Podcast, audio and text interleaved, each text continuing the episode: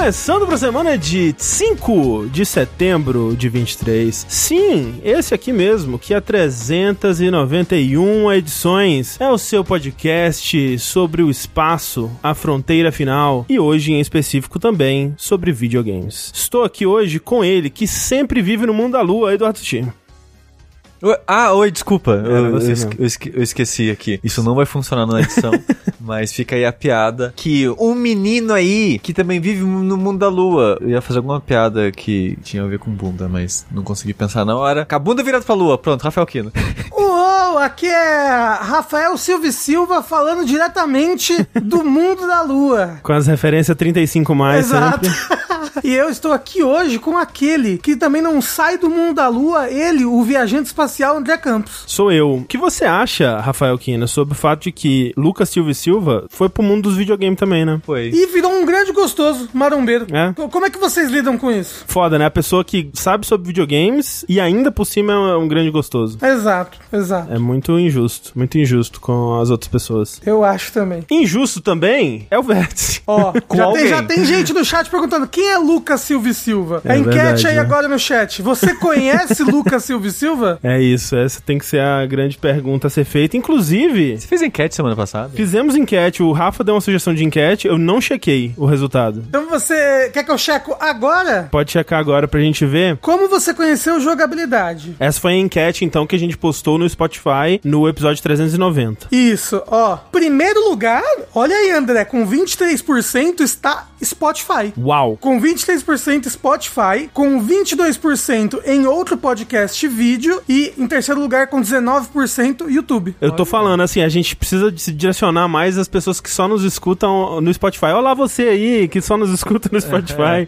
Assim- Porque eu sei que a gente tem uma visibilidade grande no Spotify, a gente é muito bem avaliado. Aparece nos, nos tops, nas paradas de sucesso do Spotify, mas a gente nunca lembra disso. Eu ia falar que essa pesquisa tem um bias, que a pesquisa foi É. feita no Spotify. No Mas Spotify. independente disso, saber que tanta gente conheceu No pelo Spotify, é. muito Porque impressionante. assim, óbvio que mu- tem muita gente que nos conhece de antes. Por exemplo, eu raramente escuto podcast pelo Spotify, porque eu já tenho o meu aplicativo favorito de podcasts que prefiro, né? E eu sei que tem muita gente que ainda baixa o arquivo no site, que, sei lá, escuta no seu pendrive MP3, aquele É. Isso. Que parece um vibradorzinho assim. Isso. É, muita gente bota num pendrive, né, pra botar no... Aonde? Claro. No, no, No carro. no- ah, é, no carro, pô. Você acha, não? Que essas pessoas é tudo Bluetooth. Você bota Spotify e já ouve pelo Bluetooth no carro. Mas então, é que eu acho que tem gente que das antigas que ainda escuta assim, né? Mas enfim, feliz de saber, então, dessas pessoas aí que nos conhecem pelo Spotify. Fico feliz que a gente esteja sendo recomendado aí pra você. E fica aí também o, o lembrete de sempre, né? Pra você que está nos ouvindo no Spotify ou no seu aplicativo aí de podcast, que esse vértice, assim como todos os vértices, estão sendo gravados ao vivo, né? Normalmente às segundas-feiras, sete e meia da noite, no nosso canal da Twitch, que é o twitch.tv barra jogabilidade. E aí, então, essa, essa transmissão ao vivo é convertida em podcast que você pode escutar no seu aplicativo favorito, seja ele no Spotify, seja ele um Google Podcast, Apple Podcast ou outro aplicativo da sua escolha. O importante é procurar por jogabilidade nesses aplicativos que você vai encontrar os podcasts da casa, como, por exemplo, o Dash mais recente, que é um Dash sobre os Museu dos Videogames, No caso, o nosso Museu dos o Videogames. nosso museu dos Isso. videogames tá- começou a montar o nosso museu dos videogames, onde a gente escolheu ali 20 jogos do início dos tempos, né? Do início da- do surgimento dos videogames até 1995. Que é, né? Já foi um erro. Começamos.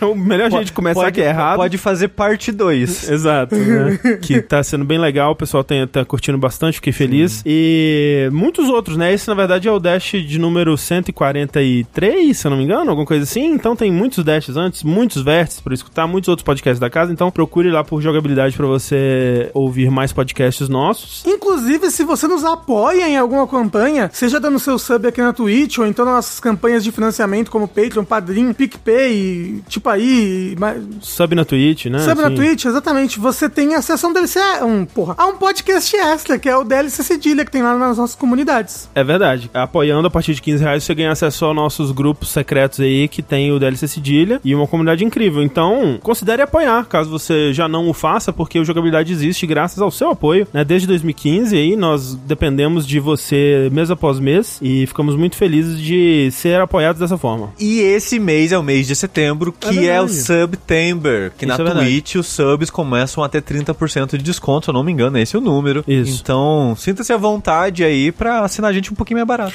Exato. É sempre bom lembrar que na Twitch, né, a gente agradece os subs Prime, porque eles saem de graça pra você, a gente sabe o quão conveniente isso é. Mas os subs, ele tem tiers, né? Caso você queira fazer um, um sub sem Prime, né? Tem o tier 1, 2 e 3. E quanto maior o tier, né? Mais chega pra gente, né? Porque a Twitch, e isso piorou de uns tempos pra cá, né? Ela pega, não, mas ela mete aquela mãozona do Jeff Bezos, aquela mão careca do Jeff Bezos, sabe? Mão careca. Ela mete aquela mãozona no, no sub e chega, na prática, menos da metade pra gente, né? Do, do valor, assim. Então, é meio, meio zoado. Não, mas André, eles vão diminuir o valor do sub pra 7 reais e aí, nossa, Isso. vai melhorar muito. Exato, vai melhorar. Uma, uma maravilha que melhorou. Nossa, foi uma, uma, uma incrível melhora, realmente. Então, se você puder, né? Nem que seja só em setembro, dedicar aí um sub de um tier um pouco mais alto, né? Um tier 2, um tier 3, quem sabe, que tá com esse descontão aí. Nós agradecemos porque pinga um pouquinho mais pra gente. Então, nosso muito obrigado aí a todo mundo que consegue contribuir. Caso você não consiga, não queira, não possa no momento, é, nós agradecemos a sua presença aqui conosco. Nós agradecemos o, o espalhar da palavra de jogabilidade, né? Recomendar a jogabilidade pra alguém que você conhece, deixar um comentário lá no Spotify, participar das nossas enquetes e tudo mais. Já está fazendo bastante ajuda. Falando, André, Hum. em agradecimentos, a gente tem que agradecer a ESPM. SPM que está mais uma vez nos acompanhando aqui, patrocinando este podcast, a SPM. Para você que está por fora aí, a Escola Superior de Propaganda e Marketing, essa instituição com nota máxima no MEC e excelência de estudo internacional, que, caso você não conheça, né, fique conhecendo agora, né? Porque nós estamos aqui para apresentar dois podcasts produzidos. é, Não só um, né? Dois. Dois podcasts. Não, é- não é a que passa esportes, não. É parecido, mas não é. Dois podcasts produzidos pela Maremoto, do nosso querido Caio Corraine. É, porque hoje em dia todo mundo tem seu próprio podcast e a SPM não ficaria de fora, né? Então nós temos que apresentar pra vocês aqui o Primeira Jornada, que é um podcast que tem essa pegada mais jovem, né? Um podcast pra um público que agora tá indo aí pro ensino superior. Ou quem sabe, retornando ao ensino superior, fazendo um segundo, uma, uma segunda formação aí, um segundo curso. E é um podcast que vai falar sobre rumos a trilhar, né? Que profissão escolher, como tá o, o mercado de trabalho nas, Carreiras, nas né? áreas, carreira de modo geral, né? É, vão falar sobre os cursos da SPM, falar sobre salários, habilidades necessárias no- no- nos cursos diversos e tudo mais. Basicamente para você que tá considerando em breve cursar um- um- uma faculdade, por qualquer motivo que seja, em qualquer fase da vida que você esteja, você vai querer ouvir o Primeira Jornada. E o segundo podcast que a gente quer apresentar para você é para você que já é um pouco mais experiente, já tá numa outra fase da vida, talvez aí no seu sua época 35 mais, 40 mais, na verdade, para você que já talvez tenha ingressado no mercado, que é o Lifelong Cast. E esse apresentado pelos doces tons do nosso querido Caio Corraine. Você vai poder apreciar aquela voz aveludada, aquela voz gostosa no seu ouvido e aprender um pouco mais sobre o mercado de trabalho, né? Vai poder atualizar os seus conhecimentos, vai ouvir sobre assuntos que estão em voga no mercado profissional, vai ouvir entrevistas com profissionais de grandes empresas, orientadores de carreira, né? Tudo isso com o nível de produção e qualidade de edição da Maremoto, que caso você não conheça, já devia conhecer também. E, e caso não conheça, aí tá aí uma ótima oportunidade, né? Então, mais uma vez, basta procurar no Spotify por Primeira Jornada e Lifelong Cast ou escanear os códigos QR que estão na tela no momento para escutar esses podcasts. E aí você escutando, deixe seu feedback, marca a SPM, marca o Corraine, marca a Maremoto e aí fala o que você achou, né, dos podcasts, o que, que você conseguiu aproveitar do, do conteúdo deles. E mais uma vez, obrigado a SPM e Maremoto, né, por fazer essa ponte aí e apoiar o jogabilidade. Obrigado. Muito obrigado. Bora lá então para os nossos assuntos principais da noite, porque aconteceu bastante coisa, né? A gente tava passando por um período aí um pouco mais seco de notícias e essa última semana teve um pouco mais de acontecimentos do que o normal. Eu discordo. É. Não tem uma notícia da Microsoft comprando Activision aqui. Isso é verdade, isso é um absurdo. É, a gente tá em falta. A gente pode fazer um, um- Tipo um recap que tem no começo dos animes. A gente conta de novo a história desde o começo. Quando a gente quiser falar, a gente pode inventar uma coisa. É. Fama, riqueza, poder. A empresa que queria ter tudo no mundo, Microsoft. Exatamente. Enfim, não vamos falar de Microsoft pra começar aqui, mas vamos começar falando de Dona Nintendo, que teve um direct muito especial aí, né, Rafa? É verdade, é o seguinte, vai lançar, acho que fazem 10 anos já que não lançam, um novo Mario 2D, plataforma, né? Mais de 10 anos, né? Porque o último É. foi o. Mario Wii- é, U, U, né? U, U, que é. foi 2012, talvez. É. Então ela vai, vai lançar esse tal novo aí, Super Mario Bros. Wonder, que foi anunciado e vai lançar esse ano já, mês que vem. Doideira, né? Isso. É doideira. Exato, e a, e a Nintendo anunciou, como ela sempre faz, de última hora, assim, né? Tipo, pô, vai ter um direct aí, ó, do Super Mario Bros. Wonder, amanhã. A gente, caralho, e eu falei pra mim mesmo, falei, não iria assistir. Eu vou, eu vou comprar o jogo, eu vou comprar o jogo, eu vou ver Mario. E aí eu já vi umas três, quatro vezes já esse direct. Mas é um bom direct. com pessoas diferentes. Eu, eu falei, eu falei, cheguei na pessoa e falei, Márcia, que foi a última pessoa que eu vi junto. Você já viu o direct de Mario Bros. Wonder? O quê? Não? Espera um pouquinho, vamos assistir agora. Isso é 15 muito dentro do personagem do Rafa, né? Abrir um YouTube pra ver um Nintendo Direct com convidados em casa. Assim, a Márcia gostou, tá bom? Não, mas sim, é um bom direct, é um bom direct. Então, e aí tiveram 15 minutos, né, do, do, do direct de Mario Bros. Wonder e mostrou várias coisas. Bem mais do que eu queria saber, porque como eu falei, eu não queria saber nada, mas eu também não ia me aguentar não ver, né? Pois é, eu não vi todo o vídeo, mas do que eu vi, eles entregam muita coisa. Então, mas é que eu acho que é só a superfície. Eu acho que Será? o jogo inteiro vai ser. É porque eu tava vendo depois rolou uma entrevista com o Takashi Tezuka, né? Que é o cara que tá com o Mario aí desde o Super Mario Bros, né? O grande level designer da Nintendo. E o, o diretor do jogo, que é o Shiro Mori, que é o, segundo Mario que ele tá dirigindo. O primeiro acho que foi o, o- a versão deluxe do Mario Bros. U, né? O New Super Mario Bros. U. E eles estavam falando muito sobre isso do mistério e da surpresa.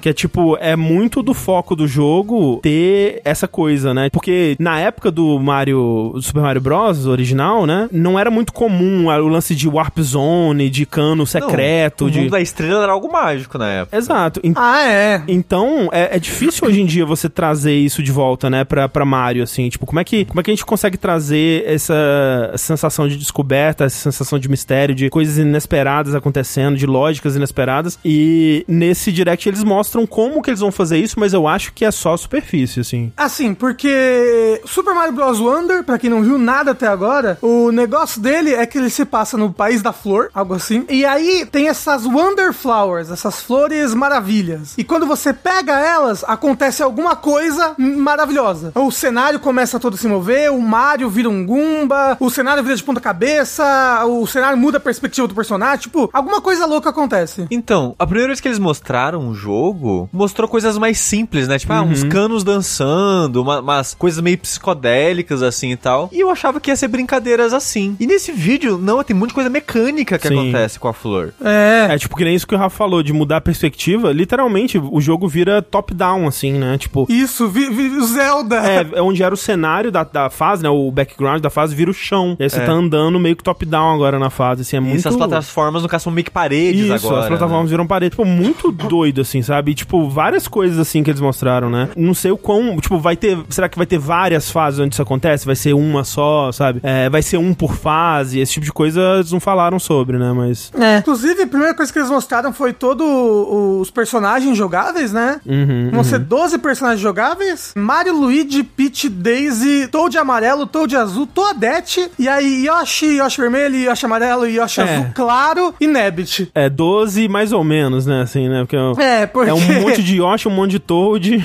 É, são dois Toads só, e eles são clássicos já, tá? Esses Aham. Toads aí, que eles são os Toads desde o Wii, que você joga com esses dois Toads aí, o Toad amarelo e o Toad azul. Inclusive, na, na primeira vez que mostraram, só tinham mostrado o Toad amarelo, e aí o pessoal ficou... Cadê? Mataram Cadê o Toad azul. Cadê Mataram. o Toad azul, Nintendo? Meu personagem favorito, Toad azul. E o, e o Toad vermelho mesmo, foda-se, né? É, então, o Toad normal, o Toad vermelho, realmente faz muito tempo Ele que não é aparece nos aventureiro. jogos. Não, não aparece nos jogos de 2D. E aí o negócio é, realmente, os, os personagens do Yoshi, de todas essas cores, e o Nabbit são os personagens voltados talvez pra um público mais infantil ou casual. Ou iniciante, né? É, porque eles não tomam dano, né? Eles morrem de queda, eles morrem de cair na lava, mas é, os inimigos não dão dano nele, nem as, a, sei lá, espinho, esse tipo de coisa, hazards. E tem o fato também de que o, o Mario, o Luigi, Peach e os, os Toads, eles não são regras Mario 2, né? Tipo, eles controlam igual. Isso, Não exatamente. é aquela coisa, ah, o Luigi pula mais alto, ah, a Peach flutua, não tem essa não. Isso porque é uma coisa que eles mostraram que a personalização dos personagens Uhum. se dá por meio de um item equipável. Uma badge, né? É, uma badge, que em português seria uma, Medalha, uma... uma medalha? uma um- É uma medalha, é. Um acessório, um, é, sei lá. é. É porque o que eles colocam é como se fosse tipo aquelas medalhas de, de torneio, de competição, né? Você ganha uma faixinha que você cola assim na roupa. Uma insígnia. Talvez É, uma insígnia. Talvez uma insígnia. Que na verdade, não sei se você viu, equipa na cabeça do príncipe. Isso. Do príncipe Florian. Porque o príncipe Minhoquinha tá com você, né? Ele tá viajando com você. Isso. É, porque o que aconteceu é o Bouncer roubou uma Wonderflower e aí ele se fundiu ao- a nave dele ao castelo, virou um castelo animado gigante é, da Ghibli e saiu tacando terror. Aí você tem que ir lá bater nele. É isso. É a isso, história. é normal, né? Uma história normal de Mario. Mas aí, tipo, essas badges que você equipa no seu personagem, que você pode equipar se você morrer na fase, que você pode reequipar quando você entra na fase. Tem até, tipo, tem um botão lá de badge sugerida, que provavelmente é a badge sugerida pra aquela fase. Elas dão várias habilidades diferentes. Tem, eu vi lá, tem um que parece que é o pulo do Luigi clássico, sabe? Sim. O pulo altão. Tem um que é o pulo do Super Mario Bros 2 de ficar segurando pra baixo. Tem um que é um negócio do Homem-Aranha, assim, você É, joga na parede, se Uma vinha, puxa. né? Tipo, uma, É. uma vinha de, de cipó, assim, que você joga e gruda na parede. Tem umas que parecem bem malucas, assim. É, então, e aí, e aí você vai poder personalizar os personagens desse jeito. Eles mostraram os mundos, que eu, eu tento não lembrar, que eu quero Uhum. ter a surpresa, mas é uma coisa sempre. Ai, o deserto, ai, a mundo Mostrando da também os água. power-ups, né, Rafa? Isso, e mostraram que vai retornar um- alguns power-ups clássicos, né? Tipo a Flor de Fogo, mas mostraram três power-ups novos. Eu não sei se são todos os power-ups novos, eu espero que não, mas se for também é a vida. Que é o elefante, que o Twitter tava fazendo um fuzuê em cima disso, falando que isso é algum fetiche. É, pra alguém, sem Mas dúvida, bem, mas é- né, É, pro Twitter, talvez, né? É, que todos os personagens, menos os personagens, os Yoshis, os Yoshis e os Nabbit, eles não podem pegar power-ups. Mas bem, todos os outros personagens, eles viram elefantes, que são pesados, que jogam água da tromba, que batem com a tromba e fazem muita loucura. Coisa de elefante. Exato. E quando você tá jogando com um elefante, até que tudo bem, né? Mas quando você joga com dois é foda, porque já começa a incomodar muito mais Ah, pessoas. entendi. Entendi. De dois pra cima, nossa, incomoda demais as pessoas Muita quando você gente joga com muito elefante. É, mostraram também a forma da bolha, que o, o, o Mario joga bolinhas de sabão que prendem os inimigos e etc e tal. E que pode ser usado de plataforma, né? Isso o mais é- importante. Exato, eu achei é, muito é potencial. legal, é. E por final, a forma da Ryu, da... Furadeira. Da furadeira, Da isso. broca, sei lá. Isso, que você pode, além de proteger sua cabecinha de coisas que caem em você, você pode entrar no chão, ou entrar Tipo no teto longa, e sair... Isso, exatamente. É, e, e eles mostraram, assim, tem uma. é, A, a variedade das fases parece bem impressionante, né? Tipo, mostrando esses efeitos do- das flores, né? Tipo, ah, tem essa uma fase que o Mario vira um balão, tem essa fase que o Mario vira um Goomba, e aí tem um, um inimigo que ele abre o bocão e vai atrás de você, assim, e o Goomba ele pula pouquinho e corre pouquinho, né? Então virou uma fase quase de stealth, assim, que você tem que esconder nos arbustos. É uma coisa bem, assim, diferente mesmo, né? É bem único. E uma coisa legal é que você não precisa pegar as Wonderflowers, né? Você pode passar da fase sem elas. E aí é um talvez. efeito opcional, né? Não, e aí que tá. Provavelmente tem coisas que você só vai. que você vai ter que refazer a fase, sabe? Pô, agora eu vou fazer a fase sem pegar o Wonderflower pra ver se eu acho alguma coisa diferente, se eu acho algum outro caminho. Parece que, que ele vai ter ba- bastante segredos, parece que vai ser bem divertoso. Eu achava que ia lançar em setembro, tô triste que é só no final de outubro. É final, é final de outubro, né? É o bom que até lá você já jogou outros jo- os jogos. Tá saindo muito jogo gigante agora. Tá saindo. Mas até lá vai ter saído Nossa. mais ainda, então tá, vão estar mais fudido ainda. Exato, é. O, outubro tá cheio de jogo grande também, Sushi. Era melhor tá saindo por agora, antes do, do inferno de verdade começar. Não, Baldur's Gate e Starfield no mesmo dia, quase pra gente no console. É, já, já era bom ter saído, né? É. Mas assim, outra coisa que eu queria ressaltar, muito importante, hein? Ah, talvez a coisa mais importante do jogo é que se você tá jogando de Yoshi, ah, outros personagens podem montar em você. E se tem É. duas pessoas jogando de Yoshi, um Yoshi pode montar no outro. Importante. Isso. Muito importante. A primeira coisa que eu vi foi no Twitter, um Yoshi montado no outro, e a frase. Isso. Quando a educação não é libertadora. O sonho Né? do oprimido é ser opressor. Exatamente. Perfeito. Aquela imagem é muito maravilhosa. Aí, cara do Yoshi sendo montado, aquela Exato. olhar distante, assim, né? E outro Yoshi em cima. Agora, uma coisa muito impressionante. E o, o online do jogo que é Dark Souls? Ah, é, né? Bem Dark Souls. Você viu isso, Sushi? Tem mensagem? Tem, tem mensagem, é mais ou menos mensagem, né? Você pode deixar coisas, você pode deixar coisas pra ajudar os outros jogadores, tipo uns recortes de papelão assim que você vai desbloqueando também. E você consegue ver fantasmas de outros jogadores jogando em tempo real ali a fase. Foda. Se você quiser. Maneiro. E aí que tá, quando, quando alguém morre perto de você, ele vira um fantasminha, ele pode andar por uns segundos. É uma poça de sangue? É. Não, então, se você encostar no fantasminha dele, você ressuscita ele no mundo dele. Caralho. Ali da hora. É, porque você fica vendo as pessoas ao vivo, sabe? Que nem Dark Souls, você fica vendo. Me parece caótico. fantasma. Então. Parece caótico. Assim, parece bem louco. E, inclusive, né, vai ter o co-op de quatro pessoas, que provavelmente vai ser bem caótico, mas pelo menos não vai ser que nem New Super Mario que você vai bater na cabeça do outro, assim, tipo, não É. vai ter colisão entre os jogadores, o que já ajuda muito, assim. Pô, isso é bom. Ô, ô, Sushi, você pode. Você vê a pessoa assim, que ela tá no mundo dela, fantasminha. Você pode chegar perto dela, dar um oi e mandar um item pra ela. Puf, mandar um cogumelo, mandar uma flor. E, e aí você fica dando like nas pessoas, nas dicas que elas deixam, no- nas bandeirinhas, nas placas. Se elas te ajudam, aí você vai ganhando moedinhas lá de like, que eu não sei pra que serve. É, as interações na fase eu tô achando meio direta demais. Eu achei- eu achava que ia ser mais Então, indireto. Pa- parece meio loucura. Eu vou jogar uma vez. Vou jogar É, então, parece offline, uma curiosidade, mas... É. É. Ou então parece ajudar ainda mais, né? Quem. Ah, sim. Ah, sim. Quem tem precisa. dificuldade, né? Tipo, parece ser, ser bacaninha. Bem maluco. Talvez seja mais legal de jogar ajudando do que sendo ajudado. É, eu vi que dá pra fechar uma sala com mais 11 amigos, 12 amigos. Acho que é 11 amigos. Você e mais 11 amigos, e aí vocês jogam nesse modo meio que fantasma, todo mundo se quiser. Ah, aí vai, vai, vai ter. Competição, multiplayer, né? tipo, é, competição, corrida nas fases. Parece, parece divertido. Esse de corrida nas fases parece bem divertido. Tem bastante coisa. Várias ideias bem doidas, assim, né? Uhum. Tipo, porque o, o New Super Mario, ele tinha algumas mudanças no na movimentação do Mario em relação a outros jogos 2D do Mario, mas ele era bem tradicionalzão, né? Ele não tinha muita coisa diferentona, assim, né? Não, assim, é que foda que o que ele tem não é diferentão pra jogos plataforma, né? Era Ah. diferente pro Mario na época. Tipo, porque o que o New Super Mario Bros. traz é bundada,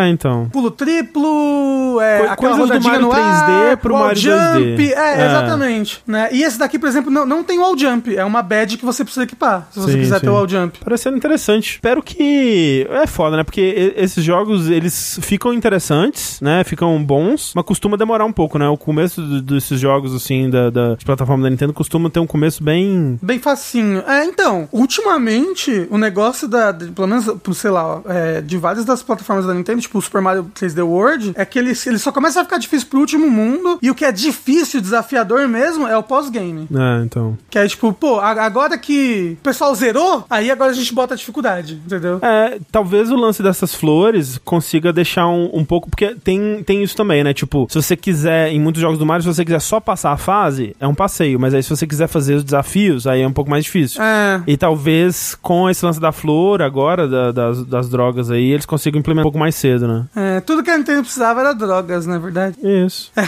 que, nem aquela menina que ela fala, chega pros pais e fala: A pimenta são os problemas e o detergente são as drogas. Ela bota o dedo na, na água, né? Aí a pimenta vai embora. O que a droga faz com os problemas? Afasta. É isso. As É drogas isso afastando todos os problemas de Super Mario, vindo aí no final de outubro. Ah, Rafa, tem uma outra coisa que aconteceu, porque acho que no vértice passado, ou dois vértices atrás, a gente tava falando do lance do Charles Martinet, né? Que ele ia deixar de ser a voz do Mario pra se tornar um, um embaixador de Mario, né? Exato. E tanto que agora que saiu esse trailer, que tem mais momentinhos do Mario falando, o pessoal tá usando pra comparar, assim, né? Que dá pra ver um pouco melhor a diferença do novo, da nova voz, é, especialmente quando você ouve ele falar palavras mais completas completa, assim, porque os gritinhos estão muito iguais, né? Tipo, quem. O que é mais estranho ainda, né? Porque, tipo, se é pra mudar pra alguém que faz tão igual, por que será que tiraram o homem do, do, do trabalho, né? Ah, Acho que estão aposentando ele também, né? O Charles Martinet tá velhinho. Então, o lance é esse, não. É, é verdade, né? Porque agora, Charles Martinet, como a gente noticiou uns artes passados, ele é embaixador de Mario. E aí você deve estar se perguntando: caramba, o que, que é um embaixador do Mario, né? O que, que ele vai fazer? E a resposta é muito simples. O próprio Charles Martinet nos disse que ele também não sabe. Ele não sabe o que, que é o embaixador do É, Mario. ele tava numa, numa con- convenção aí de, de anime, sei lá que porra era, de, de cultura pop. Perguntaram isso pra ele, né, no, no painel que ele tava fazendo. E aí ele disse: Não estou me aposentando. E não sei como, mas me tornei um embaixador. E com o passar do tempo, vou descobrir, vamos todos descobrir, o que exatamente isso significa. E aí, tipo, cara, é muito estranha essa situação, porque é realmente alguém na Nintendo talvez decidiu que a voz dele mudou, tava ficando mais uma voz velha e decidiram já cortar ele, mas ao mesmo tempo deixaram ele como embaixador nessa vibe meio que tipo, a gente vai te pagar pra gente poder te demitir, mas você continuar nosso amiguinho. Você não vai falar mal da Nintendo, você não vai falar mal de Mario, você não vai aparecer com fazendo a voz de Mario num pornô, sei lá, sabe uma coisa assim? Eu acho que é tipo Porra. isso. E assim, não, e uma coisa que é, provavelmente é, em eventos de Mario, vão sempre chamar ele pra. É, talvez. Porque o pessoal talvez. gosta muito dele, então ele sempre Sim. vai ser convidado pra eventos, pra fazer gracinhas com a voz de Mario. Exato, vai ser, vai ser isso. Vamos te mandar pra BGS, mas é bem isso exato, não. exato, vai ser isso. Vai, Vai ser- lá, Martinet. É, vai lá. Não vai 70 ninguém da anos. Nintendo, só você, vai lá. É. Ai, vai, chama, manda, o- Charles, vai, vai. Uhum. Brasil? Nossa! Né- né- nessa economia? Ele vai vir pra BGS? Putz, se pá, vai, viu? Já começando aí. O É embaixador isso do. Mario. É, enfim, é o nosso charlão aí, o grande embaixador de Mario.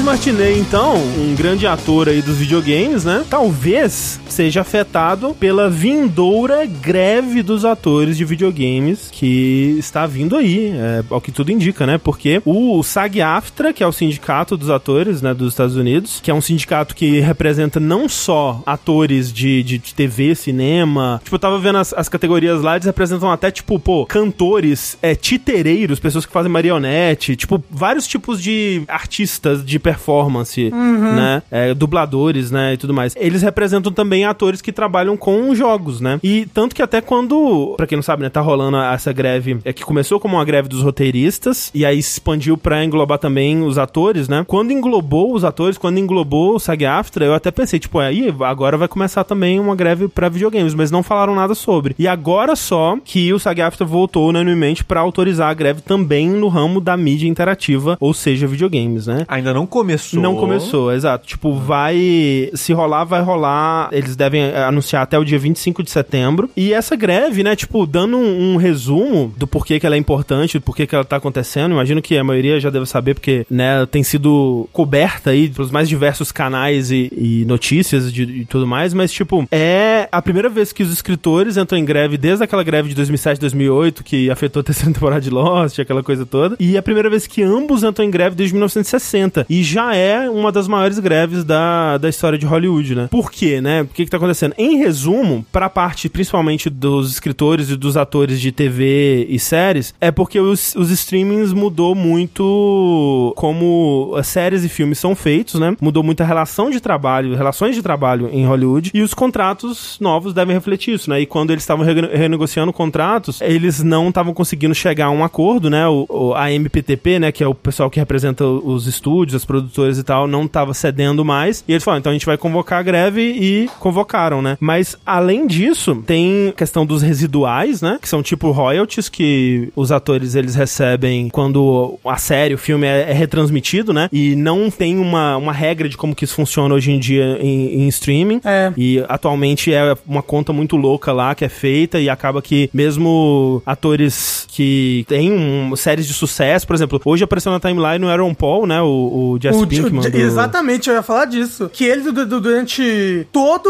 a, a exibição streamada de Breaking Bad aí, que sempre, tipo, eu lembro no começo da Netflix era muito em alta, por exemplo, Breaking Bad. Sim. Breaking Bad é super assistida, uma série super premiada. E foi muito associada com o sucesso da Netflix naquele começo, né? Tipo, era uma das Exatamente. grandes séries, assim, da Netflix. E ele ganhou nesse tempo todo 42 dólares, se eu não me engano. Aí você pensa, pô, mas nossa, o, o Aaron Paul reclamando, né? O, o dinheiro que ele deve ter feito já com com, Breaking Bad e tudo mais, ele já tá bem de vida, o que, que ele tá reclamando. Mas aí o lance é pensar, tipo, pô, se o Aaron Paul tá recebendo 40 dólares, imagina a pessoa que faz um papelzinho num episódio só, que faz um, um ator de fundo, né? O que que essa pessoa tá, tá ganhando, né? E tem toda a questão de Até que... coadjuvantes pequenos mesmo. Exato, né? Tipo, é, é o tipo de trabalho que, pro ator, né, não é um trabalho constante, né? Então, Exato. tipo, entre um trabalho e outro, entre um papel e outro, uma coisa ou- e outra que consegue é, marcar ali, né? Tem períodos que a pessoa não tá recebendo. Muitas vezes tem que trabalhar com múltiplos empregos, né? E, e isso sem falar também dos, dos escritores e tudo mais, né? Não, e assim, o foda é que ele recebeu 42 dólares, mas quanto que a série que ele fez, a atuação dele e tudo mais, foi importante pra esse serviço de streamings, o quanto eles tiveram de views, de retenção por causa disso. Porque o dinheiro que os streamings ganham, não, e os estúdios estão ganhando principalmente, não tá indo pro ator, não tá indo pro escritor. Exato. Entendeu? Tá indo só pra mão do, do patrão. Exato, pra estar na, numa Netflix ou pra estar sendo retransmitido num canal de TV, um Breaking Bad, por exemplo, esse serviço tá pagando pros estúdios, né?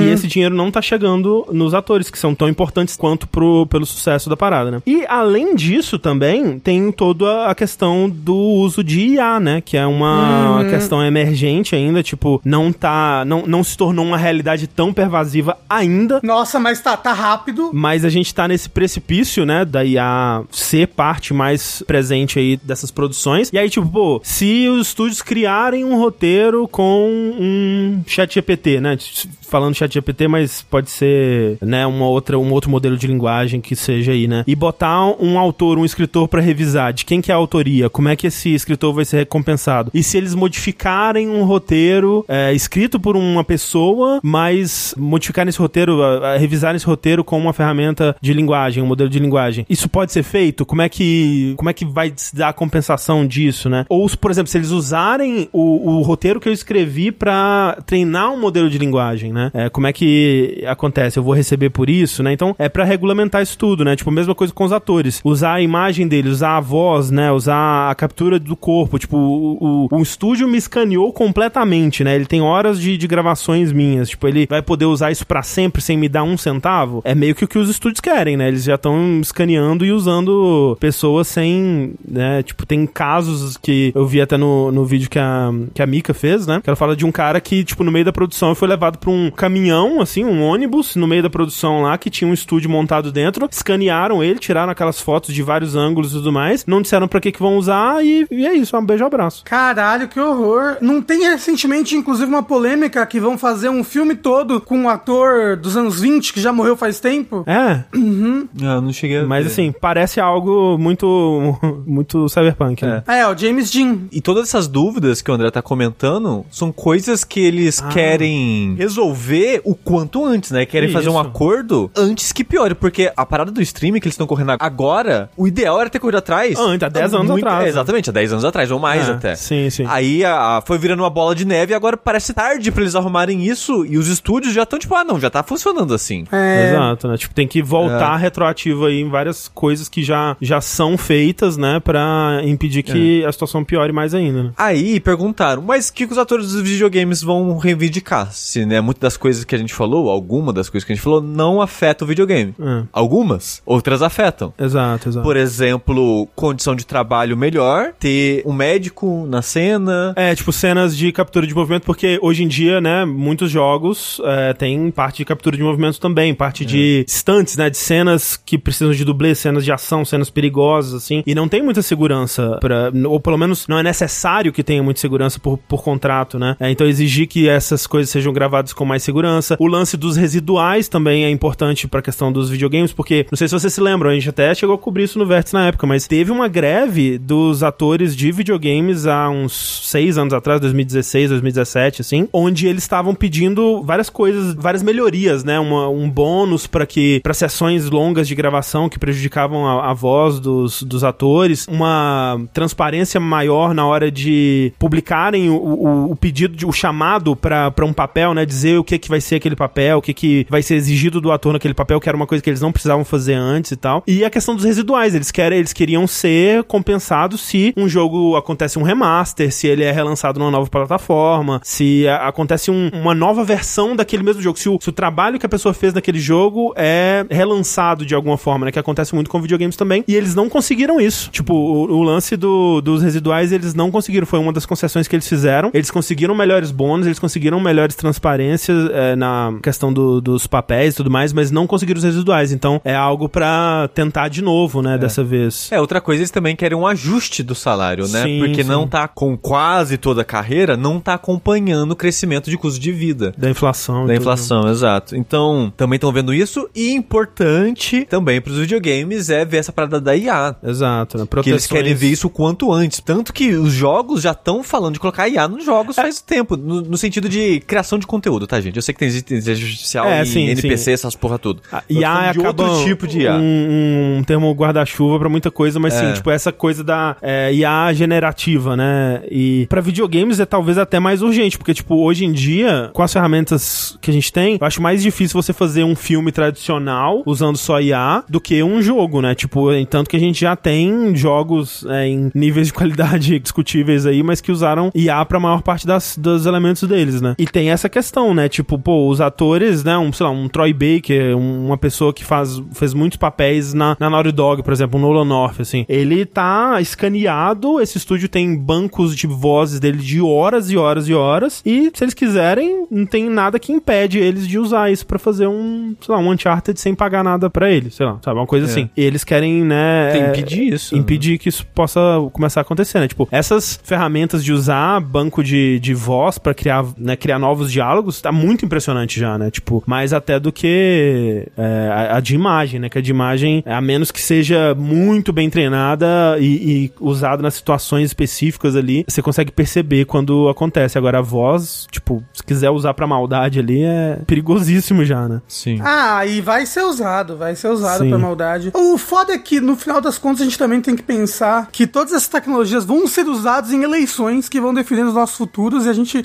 Isso sim que a gente deveria tomar muito cuidado. De, tipo, educar a população, reagir a entender o que é fake news, o que é verdade, o que é mentira, porque Ah, sim. vai ser indistinguível no futuro, quase. Já tá quase, né? Já É, né? Praticamente, dependendo da situação, já é indistinguível, assim. Sim. Eu espero que aconteça, então, né? Que a greve aconteça e que eles consigam, né? Porque, tipo, a estratégia do- do- dos estúdios, né? E, e os estúdios contra quem eles vão fazer a greve nesse primeiro momento que eles disseram são. Tipo, estúdios Activision, EA, Take-Two, né? Os grandes nomes aí. Especialmente estúdios norte-americanos, né? Nesse, nesse primeiro momento. Então não vai ter, tipo, Sony ainda, Nintendo, nem nada. Então, isso que é o foda da, da parte do- dos atores pra jogos, eu acho que não vai vingar de novo, porque os jogos. É que a greve é focada. Essa greve que a gente tá falando são órgãos, né? São si- sindicatos Entidades, ah. norte-americanos. Sim, sim, sim. Estadunidenses. Então, Hollywood ainda é gigante nos cinemas mundiais, só que a Uhum. produção ainda passa por muitos estúdios estadunidenses. Então, tem um impacto grande em Hollywood. Nos jogos, é meio que. Ah, eles não querem, beleza, a gente faz uma dublagem, lá, na Inglaterra. Uhum. A gente faz com, né, de outras formas. E o pessoal vai. Na época dessa greve de 2016 17, eu lembro que quase não surtiu efeito, assim, porque o Não pessoal foi É, eu lembro de outras formas. Na época que um dos jogos que foi afetado nessa época foi aquele prequel do Life is Strange, que é o Before the Storm, que tinha a Chloe, né, que era uma personagem dublada pela Ashley Burch, que ela fez parte da greve e falou, não vou dublar, né, não vou participar. E aí encontraram uma, uma outra atriz, acho, não sei se de outro país ou fora do sindicato, fazia a voz e parecida, e ficou por elas, assim, tipo, não afetou em nada a produção. E tem aquela questão também, né, tipo, um filme, uma série, se tem roteiristas em greve, se tem atores em greve, você não sai da, da ideia, né, Sim. basicamente, assim. Um jogo não, um jogo você consegue é, ir bem mais além, né, e ainda tem essas outras estratégias de pegar atores de outros países e tudo mais. Então, a greve, ela afeta menos diretamente, né, a produção de um jogo, assim. Mas, eu não sei, né, eu espero que aconteça, espero que surta efeito, que ele tá falando, a, a estratégia desses estúdios, já dito abertamente, né, é deixar a greve acontecer até o ponto que as pessoas precisem voltar ao trabalho porque não tem mais dinheiro, né? O que é, tipo, é, é assim, é- é- se fosse um- uma história de ficção, você fala, não, ninguém é tão mal assim, né? É, é estratégia da Amazon pra destruir negócios, né? É. Por que não Exato. fazer isso com destruir pessoas? E Exato. assim, é, não só da Amazon, né? Uma estratégia Ah, não, sim, de super grandes empresas, dia. é. conglomerados e no geral. Exato. Mas vamos ver o que vem por aí. Então, talvez comece, se tudo der certo, no dia 25 de setembro, ou talvez eles anunciem antes até. Vamos ver.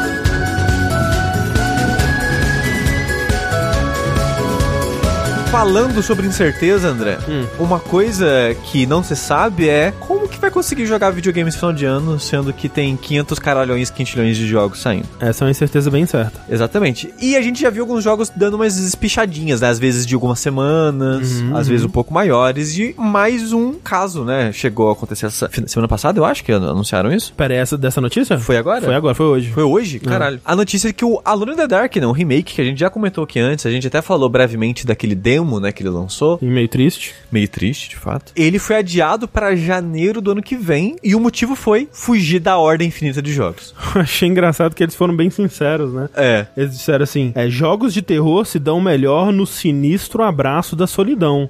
Algo impossível de ser alcançado num mês tão cheio como outubro. Poético. Poético.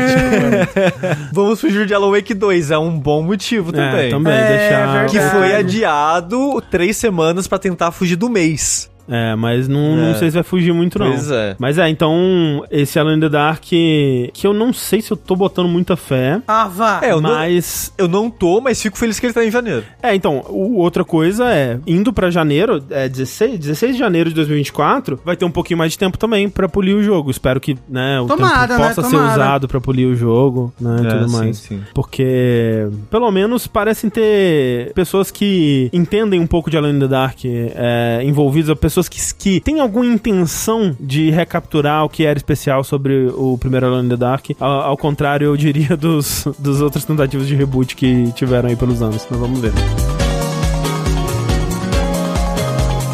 Alone in the Dark, Sushi, um jogo da THQ Nordic, parte da Embracer Group, né? Exatamente. Embracer Group, Que abraçou demais. abraçou o mundo e, e agora está se arrependendo um pouco, É. talvez, ou não, né? Se arrependendo. Arrependimento é coisa de quem é, não tem bilhões de dólares. É, é- é coisa de quem tem conta pra pagar. Exatamente. A Embracer, então, ela anunciou que a Volition vai ser fechado, o estúdio Volition vai ser fechado. Quem que é, né? O, o que, o que que é o estúdio Volition? É o estúdio que em 2022 lançou o reboot pessimamente recebido de Saints Row. Quando eles lançaram esse reboot, que realmente não é um jogo muito bom, eu fiquei bem, bem preocupado já com o futuro destino do estúdio, porque é um estúdio que tá vindo aí de dois grandes fracassos, né? O, o Saints Row de 2022 e antes disso aquele Agents of Mayhem de Que 2017. foi maior do que esse Saints Row, até eu acho. É, assim, eu acho que é discutível, mas, tipo, os dois, sem dúvida, grandes fracassos aí do, de um estúdio que antes estava indo bem, né? Ele estava vindo do maior sucesso deles, que foi o Saints Row The Third, em 2013, se não me engano. Dali, com a sequência, o Saints Row 4 e, e outras, outros lançamentos de, de sucessos variáveis em volta. Mas era um estúdio que estava bem. Aí, Agents of Mayhem levou eles pra baixo e o, o Saints Row Reboot terminou com a história do estúdio. É bem triste isso, porque eles estavam pra ser absorvidos pela Gearbox e aí rolou aquela call, né, que com os investidores da Embracer, que a gente até comentou aqui no Vértice, que o CEO tava quase chorando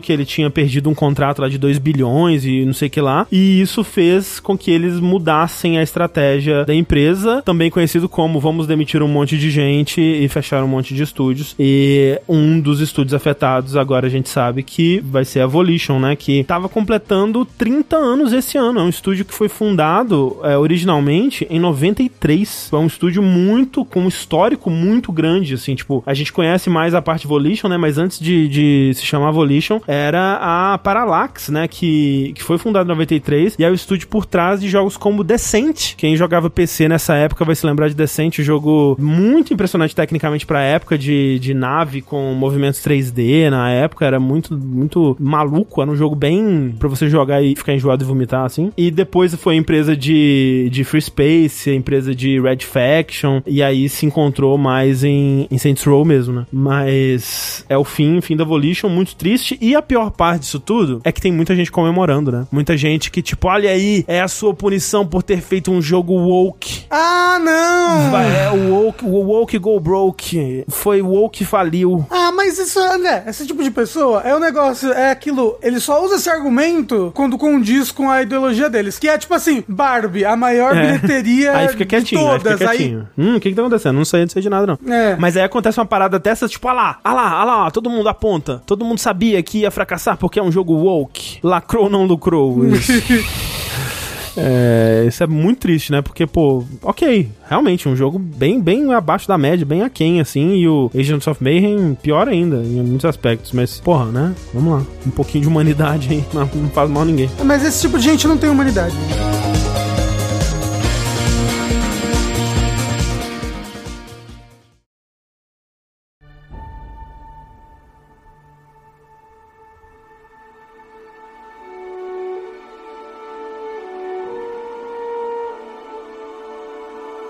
Bora então para o nosso joguinho da semana? Não, André, porra, você tem que puxar o Starfield justamente com isso. É verdade, faz parte da, da, da conversa do Woke. É. O Starfield é woke? Você passou tanto tempo Isso é vendo Starfield que você não viu isso? Eu não vi. O que que tá acontecendo com o Starfield? Caralho. No Starfield André. você escolhe pronome no começo, Ah, André. puta, E É, o pessoal mesmo. tá E chorando a, a internet. horrores. Ah, assim, meia dúzia de gente. Ah! Os incel tão maluco que Starfield tem pronomes. Nossa, isso é realmente destruiu o legado da Bethesda, realmente é um absurdo. Eu não acompanhei essa parte do papo, né, de, de Starfield, mas tendo feito algumas lives, acompanhando um pouco da, da conversa no Twitter, eu já percebi que Starfield vai ser um jogo muito difícil de falar sobre, porque, como disseram ontem na live que eu fiz, tipo, se você falar bem, você tá passando pano, e se você falar mal, você é hater, você é sonista, você quer o fracasso da, da Microsoft e tudo mais. E, e tem vários aspectos, assim, alguns aspectos que eu acho que até objetivamente, assim, ele poderia ter sido melhor, que eu nem quero entrar muito, que é o lance da performance, né? Porque essa parte eu, eu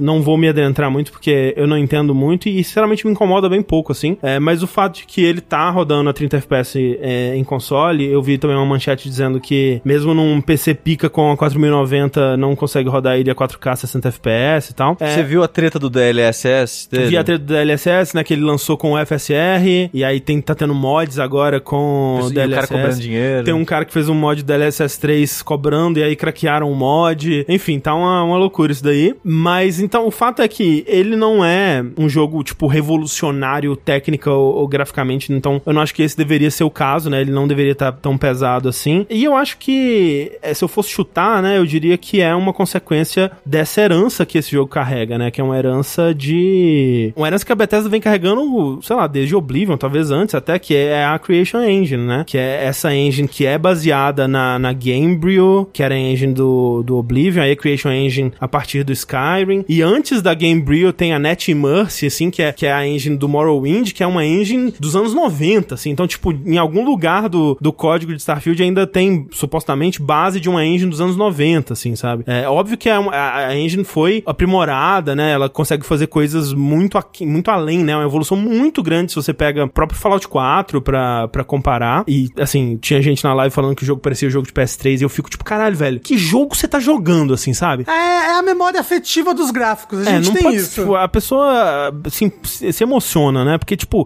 cara, é um jogo muito bonito tecnicamente, assim. O ser humano, assim, né? Talvez não seja tão bom quanto de um, um Cyberpunk. Tem gente que fala, eu não joguei, né, ainda, mas o Baldur's Gate 3, né? Talvez seja melhor e tudo mais. Mas, tipo, em questão técnica, graficamente, o jogo é muito impressionante. Tipo, é muito, muito, muito além de qualquer jogo que a Bethesda fez. Mas ainda assim, né? Realmente nunca foi um engine muito estável. Nunca foi uma engine super otimizada. Tipo, eu lembro o quão pesado o Oblivion era no PC na época. Eu lembro a, a dor que era jogar Skyrim no PS3 na época que Skyrim saiu, assim. É, muito sofrimento. E, E loadings de uma hora pra tudo que você faz. que iam piorando ao longo do jogo, que é algo que tem no Starfield. Caralho. Que, tipo, à medida que você vai jogando, os loads vão ficando mais compridos, porque ele tem que carregar coisas a mais, né? Porque ele vai salvando tudo que você fez ao longo do jogo, então os loads vão ficando cada vez mais pesados. É, porque ele tem permanência de objeto, né? Tipo, Isso. se você mover um objeto de lugar, quando você voltar pra aquele lugar, mesmo que seja 100 horas depois, o objeto vai estar lá movido de lugar, entendeu? É, deve ter um limite, que o Skyrim eu acho que era 100 horas. Então, exatamente. Eu, eu não sei qual que é o limite do Starfield, mas o negócio é, é muita coisa que ele tem que armazenar. Sim. De, de tudo É. que você vai mexendo e jogando o jogo. Porque ele, ele é tipo Skyrim naquele sentido de que você pode pegar qualquer coisa do cenário, né? É, de carregar os objetos. Isso. Eu não consegui colocar um balde na cabeça de alguém ainda e roubar a casa dele, mas.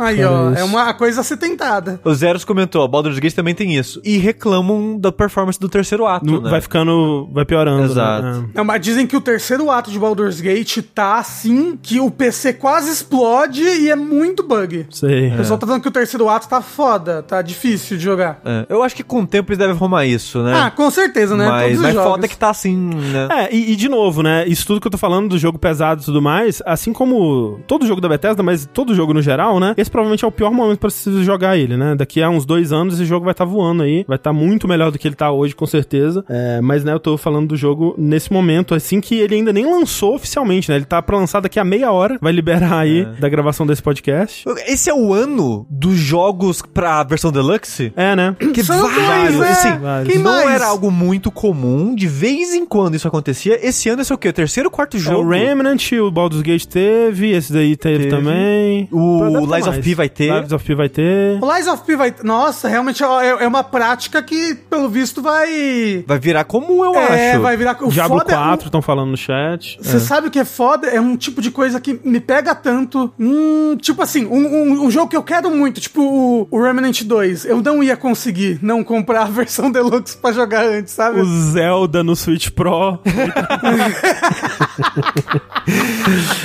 é verdade. Ah, estão falando que o Hogwarts teve também, Mortal Kombat vai ter. Nossa, Pô, é caralho. caralho. É. é, ó, coloca aí tema pro. É. Esse foi o, o, o, ano do acesso pago antecipado. Tema, ano do acesso pago antecipado, é verdade. Mas o. Eu ia comentar isso porque a live que eu fiz segunda e hoje, que estar sendo gravado na é, terça-feira, uhum. o pessoal tava tipo, ah, isso, X, tá jogando Starfield? Tipo, um monte de gente fazendo live de Starfield. Como se o jogo tivesse saído. As pessoas estavam uhum, uhum. agindo na internet como é. se o jogo tivesse saído. Tipo, gente, eu vou jogar no Game Pass, eu não comprei a versão Deluxe. É, então porque... idem, idem. jogo. É, porque, tipo, é isso, né? Se você compra a versão Deluxe, você recebeu o jogo com... Uma semana Uma semana, é um, pouco, é um pouco menos, mas quase uma semana de antecedência. E a gente recebeu uma chave, né? Mas foi só uma no, chave. É no dia que é, liberou o Early isso. Access. Então, eu usei a chave, mas, né, agora ele vai lançar pro Game Pass. E aí vai abrir as porteiras aí pra, pro Starfield de fato. Ah, não. No nosso grupinho lá, todo mundo falando do jogo, né? Porque. Ah, não, não, eu nem tô olhando ser... mais, Rafa. Não, porque o pessoal tá tem... tá discutindo missão, falando o que faz. Eu nem tô nem olhando.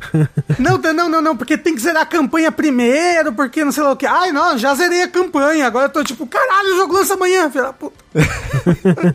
eu, nem tenho jogo. Ó, oh, mas olha só, tava falando dessa questão da, de, dessa herança, dessa engine, assim, e eu acho que é importante falar disso, porque quando Starfield foi anunciado, né, e antes da gente ver os primeiros gameplays e tudo mais, acho que depois, principalmente antes da gente ver aquela, a transmissão da não E3 desse ano, né, tipo, tinha muita questão do que seria Starfield, né, seria a Bethesda tentando fazer um novo tipo de jogo e tudo mais, como é que funcionaria, como é que seria a estrutura do jogo. E em questão de estrutura mesmo, é, até o lançamento só fui entender entender realmente como era a estrutura do jogo jogando, né, na prática. E eu acho que é muito importante que as pessoas saibam, para quem não sabe ainda, né, que Starfield ele é exatamente mais um jogo do estilo dos jogos que a Bethesda tem feito é, em seus principais single player, né, aí pelo menos desde Morrowind, né. Eu não digo antes de Morrowind porque não joguei Daggerfall e também não digo, sei lá, Fallout 76 porque o que, que é Fallout 76 afinal de contas, né? Ninguém sabe. Ninguém nunca jogou Fallout não. 76. Hoje em dia é um grande hit. Ouço dizer. Uhum. Então assim, é um jogo que tem muito da mesma estrutura, muito das mesmas qualidades e muitos dos mesmos problemas também. É, então é, é, um RPG, você vai lá criar seu, seu boneco, vai criar, escolher umas, umas origens é, para ele, que vão afetar certos eventos, certos diálogos que você vai ter no jogo. Vai ter uma quest principal, que ela vai ser bem linear, poucas alterações possíveis de acontecer nessa quest principal em si. E aí várias side quests, geralmente ligadas a facções diferentes nesse mundo, muitas vezes facções inimigas, né? E você vai poder trabalhar para elas e, e ver a história de cada uma, tudo mais. Vai ter um sistema de habilidade que você vai upar fazendo aquela habilidade, né? Então, tipo, ah, o, o, o sistema de habilidade é de, de, do jetpack. Você upa usando o jetpack em combate, por exemplo, 10 vezes, aí 15 vezes. Ah, não, é, é tipo é tipo o Elder Scrolls 4? É, tipo o Elder Scrolls, tipo Skyrim, tipo... Não, mas o Skyrim não tem mais isso de você upar porque você pula muito, não é? Tem, tem, tem. tem tipo, tem, se você, você faz muitos lockpicks, você upa seu lockpick não era se assim? Você faz, se você não, anda, não, não, é sim, Rafa, é sim. Se você é, faz stealth... É. é, Rafa! Não é, você ganha experiência e aí você gasta no... Você Tem gasta... isso também. Não. Tem também. Tem, são duas Eu acho coisas. que não. É, os atributos individuais, arqueria. Quando você usa arco, você sobe o level de arco. Você faz é. stealth, você ganha level de stealth. É, é ah, é, você... Ah, mas aí você bota ponto... Isso. Ah, mas você ganha... Você ganha... Você, você não ganha, tipo, um negócio pra aquela coisa específica. Você ganha pra skill tree. É, e aí tem o lance da skill tree que você olha pro céu lá, escolhe as constelações, É, né, e tal. Tem, e tem isso isso. no Starfield também, as duas coisas. Tipo, você ganha, você faz, dá level up, aí você escolhe habilidades, e aí pra upar essa habilidade, você upa é, repetindo, fazendo a- atividades relacionadas a essa habilidade. Então tem essa- essas habilidades, né, que você upa desse jeito. Tem também, tipo, ah, pô, sistema de loot aleatório com raridade, um sistema de inventário com peso, aquele sistema de, de companheiros, é muito parecido com, com Skyrim, Fallout também tudo mais. E muito foco em diálogo, né? Muito, muito foco em diálogo, muitas né, árvores de diálogo e tudo mais. E aí, tipo, pô, você pode pensar, pera, mas eu achei que seria um jogo de exploração espacial, né? De pegar minha nave, voar, visitar planetas, fazer um, um Han Solo Simulator aí. E, tipo, você pode ser, né? Um, um Han Solo, mas dentro dessa estrutura que ele vai te oferecer. E eu acho que é muito importante entender essa estrutura de Starfield, porque aceitar Starfield pelo que ele é, é parte de começar a gostar de Starfield. Eu acho que eles venderam mal o jogo, sabia? Em Você alguns acha? aspectos, eu Porque- acho. Eu acho. Porque assim, pelo que o André falou, é um Fallout no espaço, né? É, e eu, e eu tenho a impressão pela. Porque, tipo, eu esperava que seria mais por aí. Tipo, é- ele é mais um Fallout no espaço, um Skyrim no espaço, do que eu achei que seria. Mas vendo a reação das pessoas na live, perguntando coisas e vendo a estrutura do jogo, é, muita gente não, não sabia que seria exatamente desse jeito, assim. O quão semelhante é a No Man's Sky? Perguntou o John Sanger. Pouquíssimo. Quase nada semelhante a No Man's Sky. O espaço. É, Tem- tipo, existe o espaço e planetas. Existe, o espa existe planetas, você usa uma nave pra. e você explora alguns planetas, assim. A nave, inclusive, eu vi um pessoal no grupo falando que ah, é só load, é só um loading pra quando você vai pra outro planeta e tudo mais, mas não teve recentemente uma notícia de alguém que ficou oito horas navegando na nave e Então, chegou num outro planeta? Eu vou- não chegou no outro planeta, mas é, eu vou falar sobre isso. Mas assim, só pra dizer que eu tô gostando muito do jogo. Tô bem, bem investido. Eu quero terminar, pelo menos as quests principais, assim, tipo, as facções principais, a quest de história, porque, tipo, é um jogo realmente que se você quiser fazer tudo nele, você vai perder a vida. Mas eu quero pelo menos terminar as quests principais antes do Baldur's Gate. Vou tentar é, chegar nisso antes do Baldur's Gate, se possível. Amanhã? Não, não, eu não vou jogar amanhã o Baldur's Ah, Gate. Eu vou tá. ficar pelo menos mais essa semana aí no Starfield e, sei lá, tentar no final de semana pegar o Baldur's Gate. Mas tem que levar em consideração também que o último jogo que eu realmente gostei da Bethesda Game Studios aí foi Oblivion, né? Tipo, e olha que Oblivion eu gostei na época porque ele era muito diferente, né? Ele era muito é, impressionante tecnicamente, né? Eu não tinha jogado um jogo como Oblivion ainda, né? Então ele foi muito impactante. E, e hoje em dia eu vejo que ele tinha muitos problemas que se eu voltar pra ele hoje, provavelmente eu não vou gostar igual porque ele tem muitos dos defeitos, dos mesmos defeitos que é, acabam sendo parte da, da identidade dos jogos da Bethesda, assim, quase, né? Você gostou de Skyrim? Eu, assim, eu, eu, eu, que nem eu falei, jogos que eu, que eu realmente gostei muito, assim, sabe? Tipo, Na época você, do, do downloading, eu era um ouvinte, tá? Skyrim é de 2011, é pós-downloading. Tipo, a gente, a gente fez um dash de Skyrim, onde eu não gosto muito de Skyrim. Não, pera. Não, no download vocês não falam de Skyrim? Skyrim é Como? 2011, Rafa. Porque eu, eu lembro de, vo de vocês falando da, da, da quest do que ficou bêbado e É aí... dash. É Dash? Nossa, É na minha Dash, é cabeça Dash. era download. É, não. Você amou. Assim, esse momento da- do bêbado é muito legal. Acabou o jogo. É, não, assim.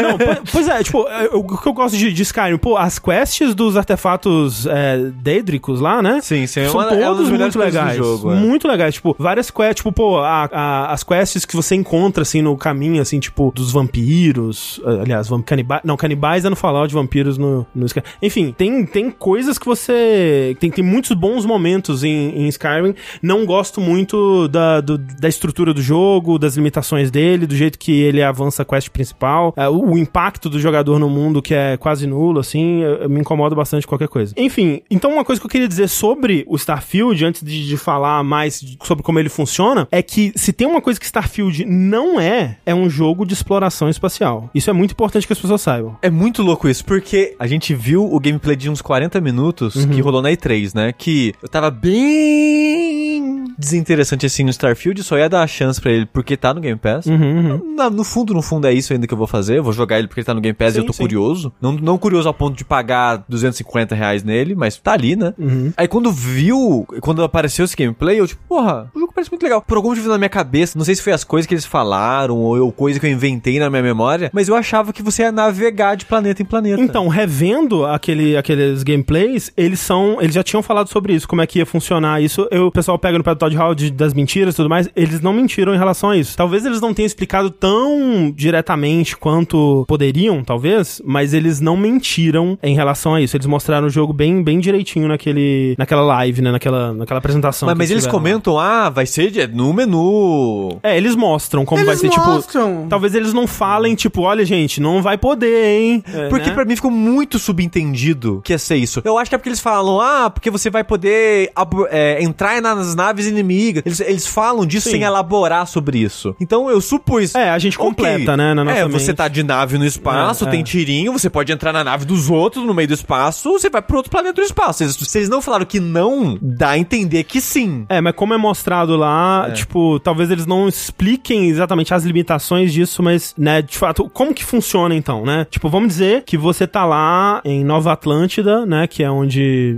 você vai ter a base do seu, do grupo que você vai fazer parte. Tipo, você é um, um minerador que encontra um artefato e aí você é contratado, né, chamado pra esse grupo, que é um grupo de exploradores espaciais que querem desvendar os mistérios do universo e esses artefatos são um grande mistério, você vai tentar ajudar eles aí atrás desses artefatos e desvendar esse mistério. E eles têm essa base nesse num planeta que parece muito a Terra, que é, é, que tem essa cidade de Nova Atlântida, a base tá lá, beleza. Aí você quer viajar, né, no espaço. Você vai pra sua nave, você vai andar até a sua nave e entrar na sua nave. O que isso significa? Você vai interagir com a escadinha ali da nave, telinha de, de loading, ambiente é, interno da nave. Daí você aperta o botão pra decolar a nave e cutscenezinha, nave decolando, corta para você na sua nave é, na, na órbita do planeta, né? Esse lugar da órbita do planeta não é um, um ou não é pensado para ser um momento de movimentação livre. Você meio que tem um espaço, né? Um espaço em volta ali do planeta onde coisas podem acontecer, é, tipo outras naves podem passar, naves inimigas, né? Onde acontece o combate de nave do jogo, né? Meteoro, como é que fala? Asteroides, naves é, amigas que você pode embarcar, naves inimigas que você pode roubar, essa coisa toda. E,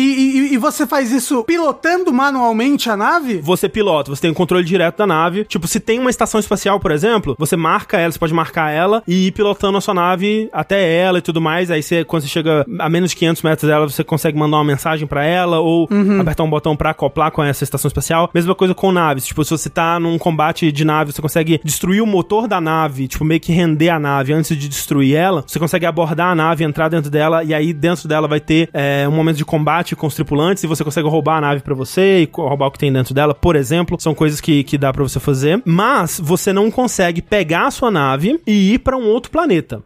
Tecnicamente você consegue, como foi provado pela Lana Pierce numa live de 7 horas que ela fez aí, mais de 7 horas na verdade, que ela fez esse teste. Ela, ela desembarcou na órbita de Plutão, assim, e ela ficou durante 7 horas indo na direção de Plutão. E aí ela conseguiu, ela chegou até Plutão, aí, tipo, o, o planeta tava ocupando a tela inteira já, a textura horrível, porque nunca foi pensado pra ver daquela distância. Ah. E quando ela encosta em Plutão, desaparece tudo. É um papelão assim que É um não, não tinha nada. É, tipo, ela tava Uhum. agora dentro da esfera que é Plutão e não tinha nada lá, né? Não foi pensado pra você fazer isso. Mas eles fizeram de fato a disposição desses planetas no espaço, porque o jogo tem simulação da posição dos planetas, tipo, posição em relação ao Sol. Você consegue ver, que uma coisa que o Todd Howard disse já estavam dizendo que era mentira, é que, tipo, teve um, um momento da apresentação que ele falou assim, tipo, tá vendo a Lua? Ela tá realmente ali e tal. E de fato, a Lua, ela tá movimentando numa simulação no espaço, mas você não pode ir manualmente do planeta pra Lua. Não pode? né? Era, manualmente não. Tipo, se você tentar fazer isso, vai acontecer que nem aconteceu com Plutão, porque não é feito pra você ir de um lugar pro outro. E se você tentar ir de um planeta pro outro, você vai levar dias de jogo, assim, tipo, porque é muito longe. Sua nave é muito devagar pra fazer isso. Eu, eu achei que, que ela tentou ir pra Plutão e não conseguiu pousar em Plutão, porque Plutão não era um lugar no jogo, sei lá. Não, você consegue pousar no Plutão, só Ah. que usando o menu, que é como você deve fazer isso. Porque quando você tá na, na órbita de um planeta, o que o jogo quer que você faça é que você vá pro mapa galáctico e escolha Uhum. um planeta ou um novo sistema solar pra você viajar pra ele, né? E aí você vai ter essa cena de loading da nave viajando pelo espaço e você corta pra você chegando onde você marcou o seu destino pra ser. O pessoal falou que pode usar o scanner também. Eu vi outras pessoas no chat falando. É, no, no mapa. É, você pode. Você pode escanear coisas em volta, assim, mas é. Tipo, pode escanear as naves e tal. E aí dá fast travel através do, do scanner. É, você pode fazer isso mesmo, é. Você pode marcar, tipo, se você tá vendo um planeta no scanner vai aparecer o nome do lugar que você quer, quer ir, e aí você consegue viajar pra ele. É, né? Tipo, dar esse fast travel pro, pro lugar que você quer ir. Parece mais, como é que é? Diurético? Diegético. Isso, diurético.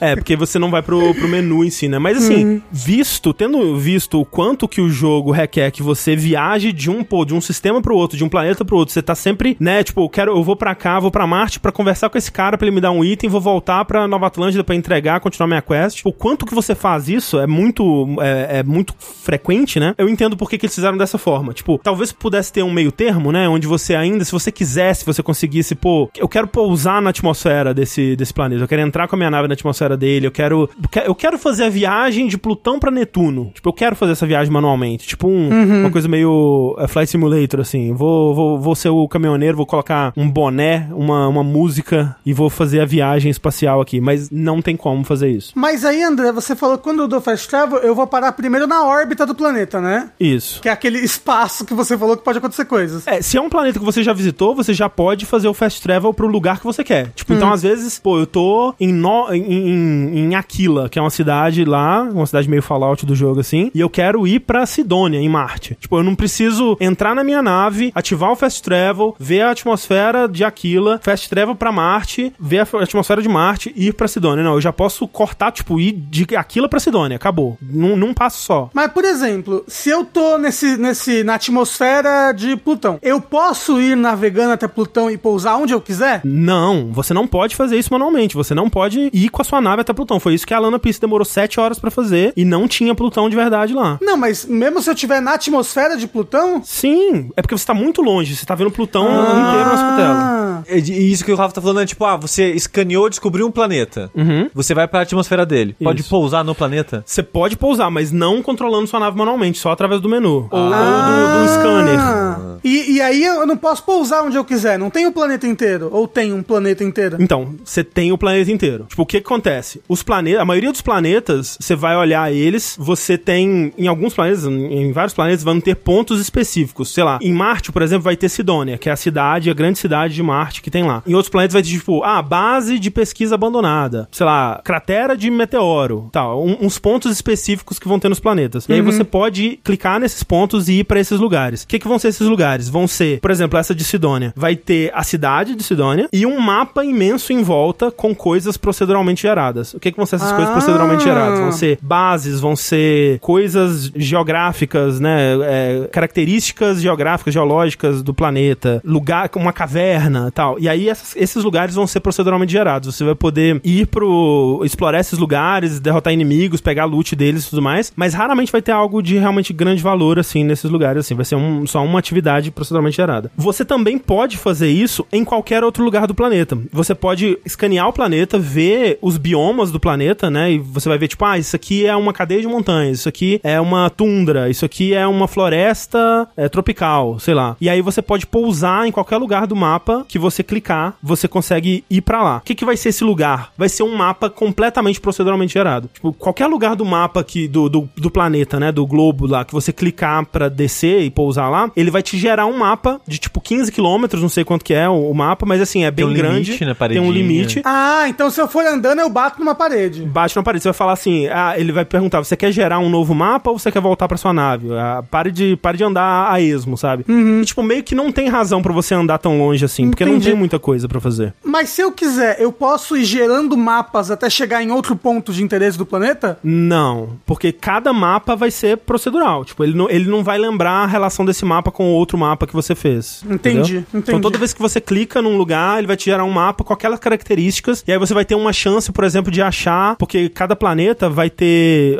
alguns planetas, né, vai ter materiais, né, que vão ser minerais e coisas do tipo, e alguns planetas vão ter fauna, flora, características específicas. Essas características vão ser, tipo, ah, um, um oceano subterrâneo, um, um ecossistema congelado, um, uma cratera, uma nave caída, tipo, esse tipo de coisa vai, vai ser umas bolinhas com interrogações que você pode encontrar em cada planeta. E se você quiser fazer 100% em cada planeta, você vai ter que encontrar todas essas coisas, todos os materiais, toda a fauna, toda a flora, escanear tudo isso. Mas são mil planetas. Exato. Tipo, o jogo não quer que você faça em todos os planetas, porque é bem demorado. Ok. Tipo, eu acho que eu, eu fiquei o meu sábado inteiro fazendo isso, porque eu tinha umas quests da Constelação, que é o, o grupo que você faz parte, que é sobre explorar esses planetas. Que se você... Ele te manda assim, ah, encontre um planeta nesse sistema que tenha é, crateras de gelo, sei lá. E aí você vai indo em cada planeta, escaneando, tentando encontrar, assim. E assim, você vai, você vai perdendo horas e horas da sua vida nisso. E tem até uma boa recompensa. Tipo, você ganha bastante dinheiro fazendo isso. Tipo, você É. recebe uns, uns tablets, assim, com as informações que você pesquisou e você consegue vender isso e tal. Dentro dessa exploração dos planetas, tem. Quais são as opções de movimentação assim? Você tem veículos, você tem Só cavalo que sobe montanha. Só a pé. Só a pé? É absurdo. É meio absurdo, assim.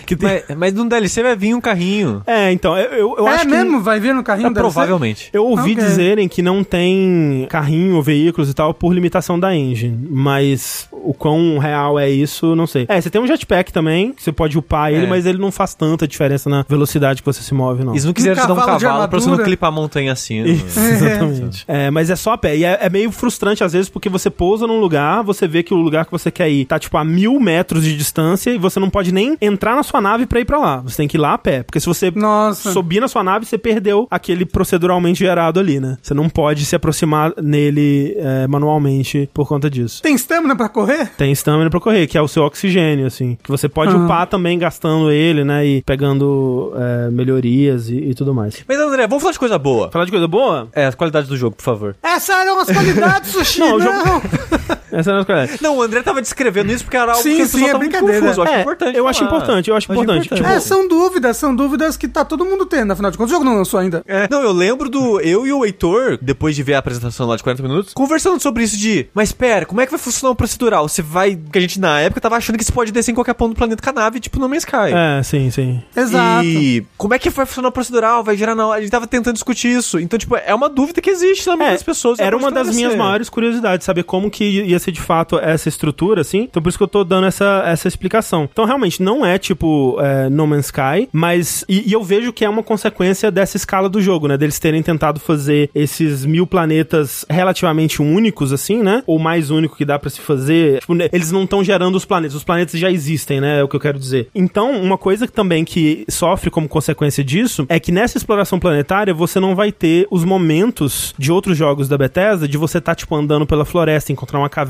com um NPC específico, com uma quest foda, você não vai, tipo, descer no, no subterrâneo de uma casa que você encontrou no meio do mato e vai ter vampiro lá e você vai começar uma quest muito louca. Tipo, esse tipo de coisa não vai existir na exploração planetária. Essas coisas existem, mas elas estão nas cidades, nos lugares povoados, nos lugares, né, mais feitos à mão do jogo. Existem dungeons, lugares in- internos nesse jogo? Existem, existem. Tipo, dos lugares proceduralmente gerados nos planetas, muitos deles são ou cavernas ou Ah, bases, né? E isso tudo, tipo, vai ter uma mini dungeonzinha ali, além das de história mesmo, que vão ser muito mais elaboradas, feitas à mão e tudo mais, né? Legal. Então, isso tudo, eu acho que são coisas a, a, a se ter em mente, porque, tipo, explorando o mapa, assim, é, o, planeta a esmo, eu até uma, uma vez, nessas várias horas que eu fiz isso, eu encontrei um NPC que ele tava machucado, ele pediu minha ajuda, eu escoltei ele de volta pra nave dele ele me deu um dinheirinho. Tipo, essa foi a questzinha que eu, que eu encontrei. Então, eu imagino que tenha mais desse tipo, mas eu. É, essa é dessas infinitas, eu imagino. Eu imagino que sim, tipo, porque eu não encontrei mais. Se ela fosse é, dessas quests infinitas, talvez eu, eu devesse ter encontrado mais delas, não sei. É, Porque existem, né? As quests infinitas do Skyrim ainda É, exato, aqui, que é né? bem nesse nível, esse nível de quest bem simplesinha, assim, né? E assim, no geral, é uma, uma exploração um pouco rasa, né? Nesse sentido, assim, você pode. O que você vai fazer é preencher esses números, preencher essas, eh, esses pedidos que eles te dão, né? De encontrar todas as paradas, de encontrar os animais, encontrar as plantas e tal. É satisfatório naquele sentido de você tá preenchendo uma coisa, completando uma parada, né? Que vai te dar um, uma- um resultado financeiro ali no jogo, mas é, é um pouco raso. E isso eu acho que é algo que eu digo mecanicamente, eu acho que é um jogo um pouco raso, assim. E, é, obviamente, essa minha, essas são minhas impressões com um pouco mais de 30 horas de jogo, né? É um jogo com muito mais a ser visto e essa op- opinião pode mudar à medida que eu for avançando, mas o que eu vejo nele é um jogo que ele tem muitos sistemas e ele tem muita personalização nesses sistemas, mas o que você vai fazer com a maioria desses sistemas é relativamente raso. Então, por exemplo, essa exploração planetária que eu falei, por exemplo, a mecânica de combate, que ele tem muitas armas, ele tem muitos mods para você pesquisar e colocar nessas armas, mas são mods de tipo, ah, 20% a mais de dano, sei lá, é, é, dano de fogo, tipo, uma, umas coisas assim, sabe? Que não mudam é, tanto assim a sua experiência com o jogo. Tipo, quase todos os inimigos se comportam igual, inimigos humanoides principalmente, né? Tipo, todas as facções meio que se comportam igual. Os, as criaturas que você encontra, elas, né, elas são diferentes em design, os designs são muito legais, mas não tem combates super interessantes com, com elas também. Apesar de que, tipo, a combate em si, mecanicamente, ele é muito satisfatório. Muito mais do que a Bethesda já fez em outros jogos, né? Antes, tipo, a sensação de atirar, né? As animações das armas, o design das armas é muito incrível, mas o que você tá fazendo de fato com esse combate é meio, eu sinto, para preencher o tempo ali da quest, assim. Não é estrategicamente super interessante, não tem inimigos que vão usar estratégias diferentes ou habilidades diferentes. Tem um momento que você começa a liberar algumas habilidades que lembram um pouco, né, um, um paralelo que dá pra fazer meio como os gritos do, do Skyrim, assim, mas que eu, elas não mudam o suficiente a dinâmica do combate. É, eu senti pelo menos as que eu, as que eu liberei até agora. Tem melee? Tem melee, mas é, tipo, tem armas é, melee que você até consegue defender e tal. Não usei muito, mas uma coisa que eu tenho tido muita dificuldade de fazer é o stealth. E talvez seja questão de eu ir em mais missões sozinho, porque os meus, meus companheiros eles sempre me denunciam, assim. Então fica mais difícil de, de tentar fazer a, a stealth com, com eles. É que o Vasco, ele é assim, desse jeito mesmo. É, não, ele chega na voadora. Realmente,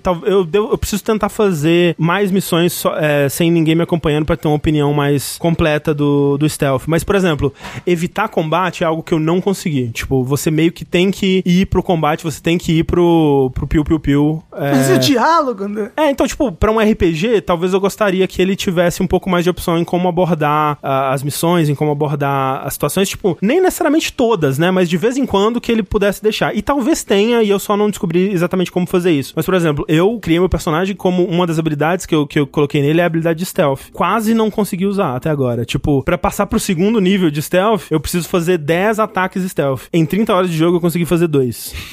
então, assim, e assim, nem sempre eu tento, mas é, né, quando eu tento não consigo muito também. Outra coisa que a montagem da nave, eu imagino que tenha mais pra, pra eu ver sobre montar a nave, mas com umas 10 horas de jogo eu consegui montar uma nave já no, no último nível de naves que o jogo tem para oferecer. Então, tipo, eu não, eu não vejo muito para onde ir além disso, além da parte cosmética, né? Porque, tipo, essa parte é impressionante. Tipo, o, o pessoal tá conseguindo criar, tipo, ah, Millennium Falcon, a Ebon Hawk do, do KOTOR, a, a, a Normand do Mass Effect, né? Tipo, as pessoas conseguindo criar umas coisas incríveis, assim. Mas mecanicamente, o que você vai fazer com essa nave? Um pouco raso, né? Tipo, não tem tanta profundidade, assim, no, no combate espacial. É divertido, é interessante, tem, ele tem quase um VATS, assim, que você consegue meio que desacelerar o tempo e mirar em partes específicas da nave, é assim que você consegue destruir os motores da nave para você embarcar ela, por exemplo, e tal. E outra coisa é que eu sinto que é também uma herança da, da Bethesda Game Studios aí, é como funcionam os diálogos, né? Porque eu sempre achei a Bethesda muito boa é, nas coisas de grande escala, assim, tipo, de construção de mundo, de, de te dar uma, é, uma história de um lugar, de um, de um grupo de pessoas, de um, né, criar a intriga política de, um, de uma situação e tudo mais. Então, para esse tipo de coisa, o diálogo é muito bom, mas para personagens em si, tipo, eu não me lembro de muitos personagens super interessantes em Skyrim, por exemplo. Eu não, não, tenho muito apego grandes personagens de Skyrim como a gente tem de Mass Effect, por exemplo, ou mesmo do que eu escuto as pessoas falando de Baldur's Gate, por exemplo, assim, sabe? Como assim, André? A Lídia? É, essa grande personagem.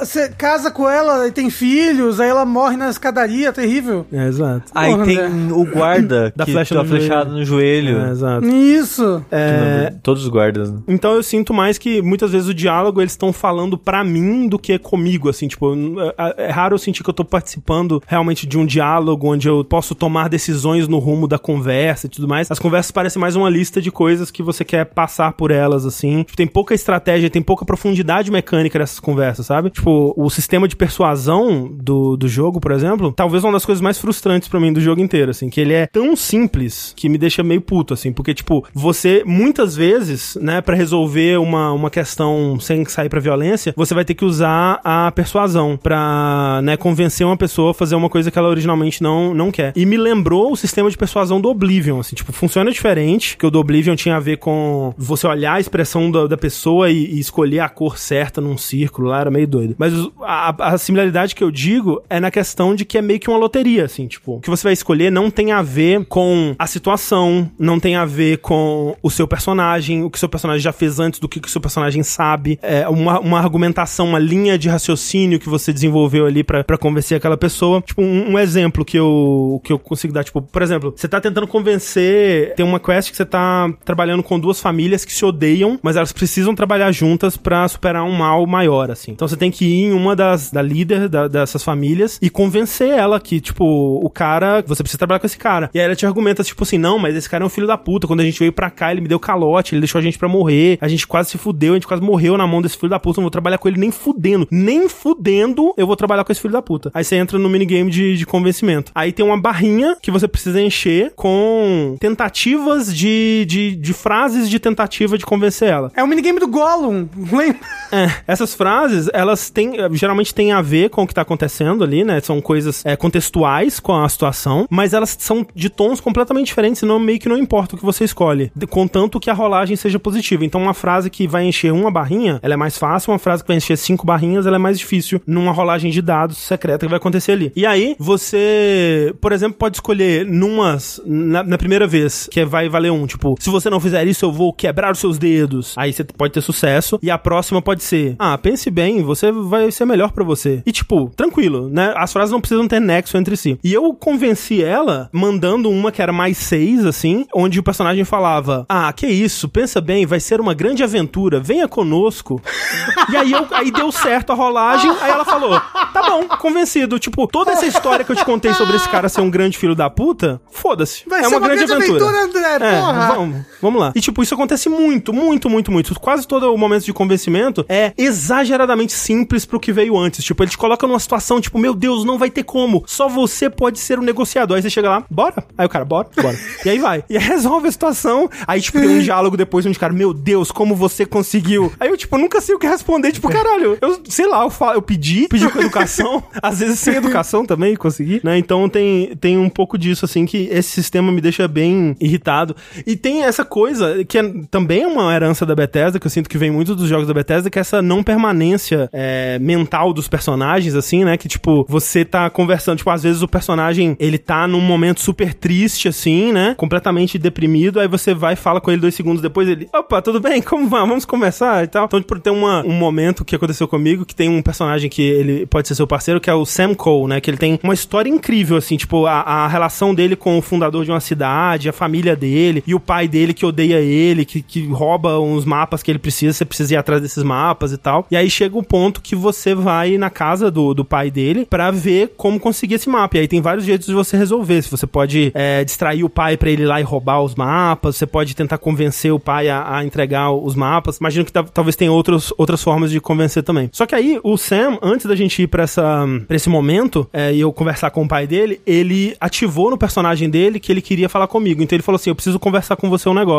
E geralmente é quando o personagem quer te dar algum presente ou ele quer conversar sobre algum evento recente que aconteceu, assim. E aí, beleza, a gente foi lá, a gente conversou com o pai dele e tudo mais. Ele falou: Não vou dar os mapas nem fudendo, nem fudendo, nem, nem morto eu vou te entregar esses mapas. Aí eu fiz o quick save assim, né? Vamos ver. Sentei-lhe um tirão de 12 na cabeça do velho. Ele não morreu, porque tem isso também de jogos da, da Bethesda Game Studio, porque o- os NPCs mais importantes eles só ficam levemente cansados no chão, assim, né? Ah, achei que podia matar. Não, nem todos. A, a- a NPC importante, a maioria você não pode matar. Só que o filho ficou transtornado, né? Ele ficou, meu Deus, o que aconteceu? Pegou a arma assim, caralho, o que tá acontecendo? E aí você vai falar com, com o filho, aí ele fala assim: Eu sou contra o que você fez, mas a missão vem em primeiro lugar. e aí, imediatamente em seguida, pô, tô muito grato pelo que você fez por mim, toma esse presente.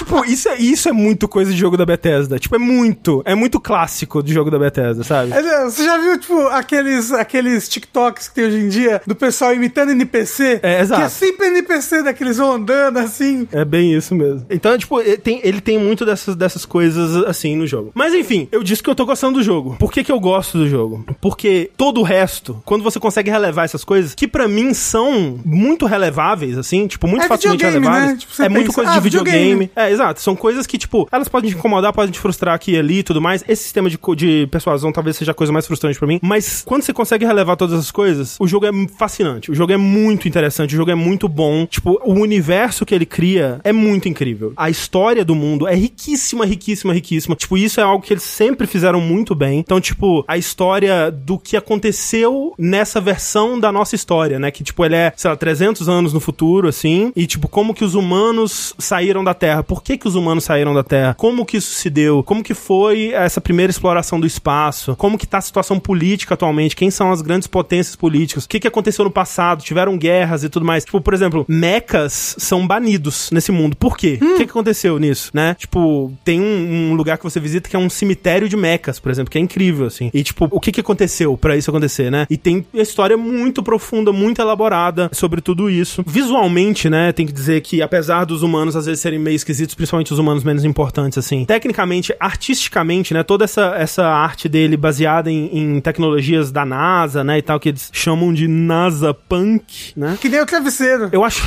Baseado no travesseiro, exato. Isso. Eu acho muito bonito. Acho a tecnologia do mundo, acho muito foda. Tipo, tudo que tem a, a- nave. Nossa, você vai olhar os detalhezinhos da nave, dos botõezinhos, dos painéisinhos, das, das portinholas, das coisas de metal, assim. É muito foda. É tudo muito bem feito. As roupas, né, dos astronautas. Eu acho muito, muito incrível. Uma coisa que me surpreendeu da reação das pessoas que eu vi é os elogios à história, assim. Porque normalmente a história da Bethesda, ela tá em serviço da sua diversão ali, mas daquele jeito. né? Principalmente a main quest, né? A quest principal dos jogos da Bethesda nunca costuma ser nada muito especial, É. assim. Tipo, no Skyrim As é uma pessoas lembram mais da- das, das missões do- das guildas, dos Exato. grupos, do que da história é. principal do Skyrim, exato. né? E tipo, não sei se tem, né? Eu, eu, por exemplo, tô agora fazendo umas quests de espionagem corporativas que estão muito interessantes. Mas pra mim, o maior mistério e o- a coisa que eu tô mais interessado em saber como vai se desenvolver é a da quest principal. Tipo, é muito legal. Muito, muito, muito massa. Como que vai se desenvolvendo o mistério em volta desses artefatos,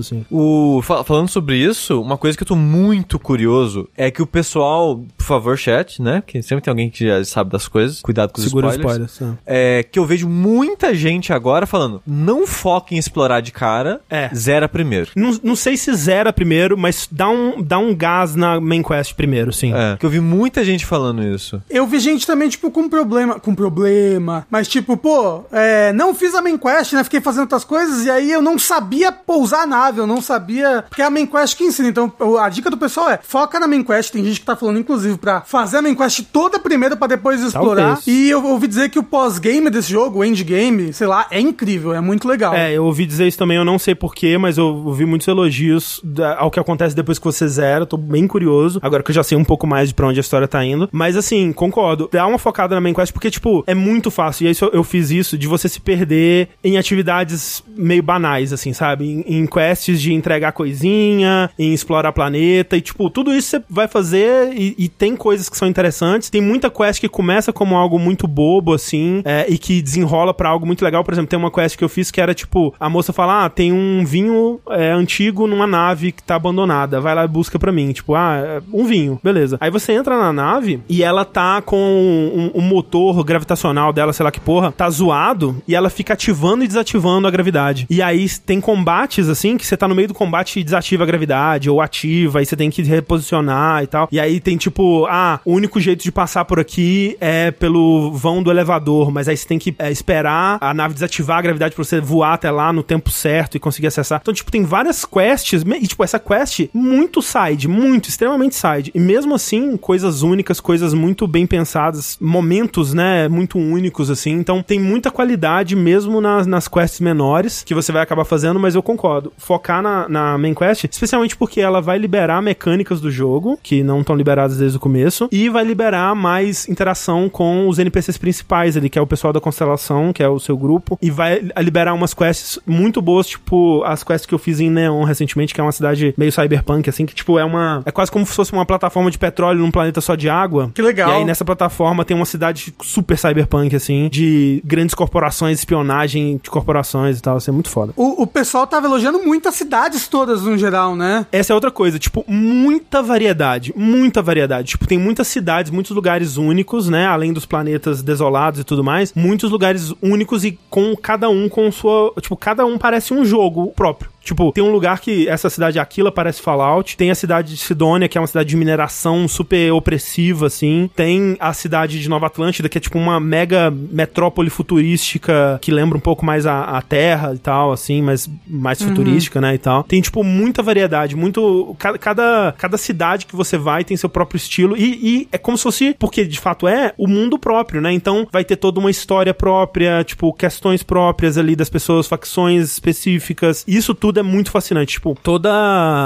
Mas e a cachoeira que parece de PS1? De fato tem isso mesmo, é meio feio. En- Então, tipo, essa é a parte que eu tô gostando do jogo, sabe? A parte que a Bethesda, eu acho que ela sempre fez bem. E eu acho que ela tá brilhando, especialmente aqui, pela variedade de coisas que você tem que fazer. É aquilo. Todas a, a maioria das quests vai se resolver de uma forma parecida, porque mecanicamente ele é meio raso? Vai. Mas é parte da graça você deixar esse contexto carregar parte disso, né? Tipo, eu tô numa batalha parecida com a que eu tava há 15 minutos atrás na outra quest? Tô. Mas, tipo, o contexto do que tá acontecendo na história vai gerar um interesse, gerar o que vai te prender àquele momento, assim, sabe? André, estão questionando algo no chat que eu tô surpreso se foi isso. O jogo não tem dublagem? Não tem dublagem. Nenhuma? Ah, Não, não. Dublado em inglês, né? Ah, ok. É, não tem Ah, dublagem ele- em português. Ah, Não tem dublagem tá, em português, mas ele tá em português, tá. não tá? Tá, não, tá traduzido o texto em português, muito boa a tradução, inclusive. Ah, porra. Que, não, é que o pessoal tava tipo, ah, por que, que o jogo não tá dublado? O jogo não tá dublado. Eu fiquei. Não, não, não. O, o seu o personagem não é dublado, mas isso é, eu acho que é um Normal, ponto positivo é. até, que limita muito, né, quando o personagem é, é dublado pra um jogo nessa escala, assim. É, limita muito a quantidade de falas né, que eles botam, de Isso, alternativas pra respostas. É, então, é aquilo. Você meio que tem que aceitar essas esquisitices da Bethesda, tipo, aquela câmera de diálogo deles ainda é, é aquela câmera que foca o personagem no centro Ó. e ele fica meio que parado com o corpo assim, só a cara mexendo. Eu queria dizer, André, em 2023. Eu acho meio triste. Eu acho triste. Assim, várias coisas que você falou, assim, tipo, ah, coisa Bethesda e tal. Uhum. O pessoal no chat reagiu, tipo, ué, mas é um jogo da Bethesda, você esperava o quê? Não sei, que ela aprendesse, que ela mudasse, que ela tentasse É. algo diferente. Não é porque ela fez algo assim antes que ela tem que repetir a mesma coisa pra sempre. É, tem muitas- gente. Mas é a mesma engine, não dá pra mudar. É, então, muitas coisas eu vejo como limitação da engine mesmo. E assim, mas- muitas dessas coisas que você falou, no fundo, nem me incomoda tanto assim. Mas quando tava rolando gameplay aqui e você tava conversando, sei lá, numa mesa com umas cinco pessoas, e cada vez que um falava, a câmera dava um zoom nele falando, Não.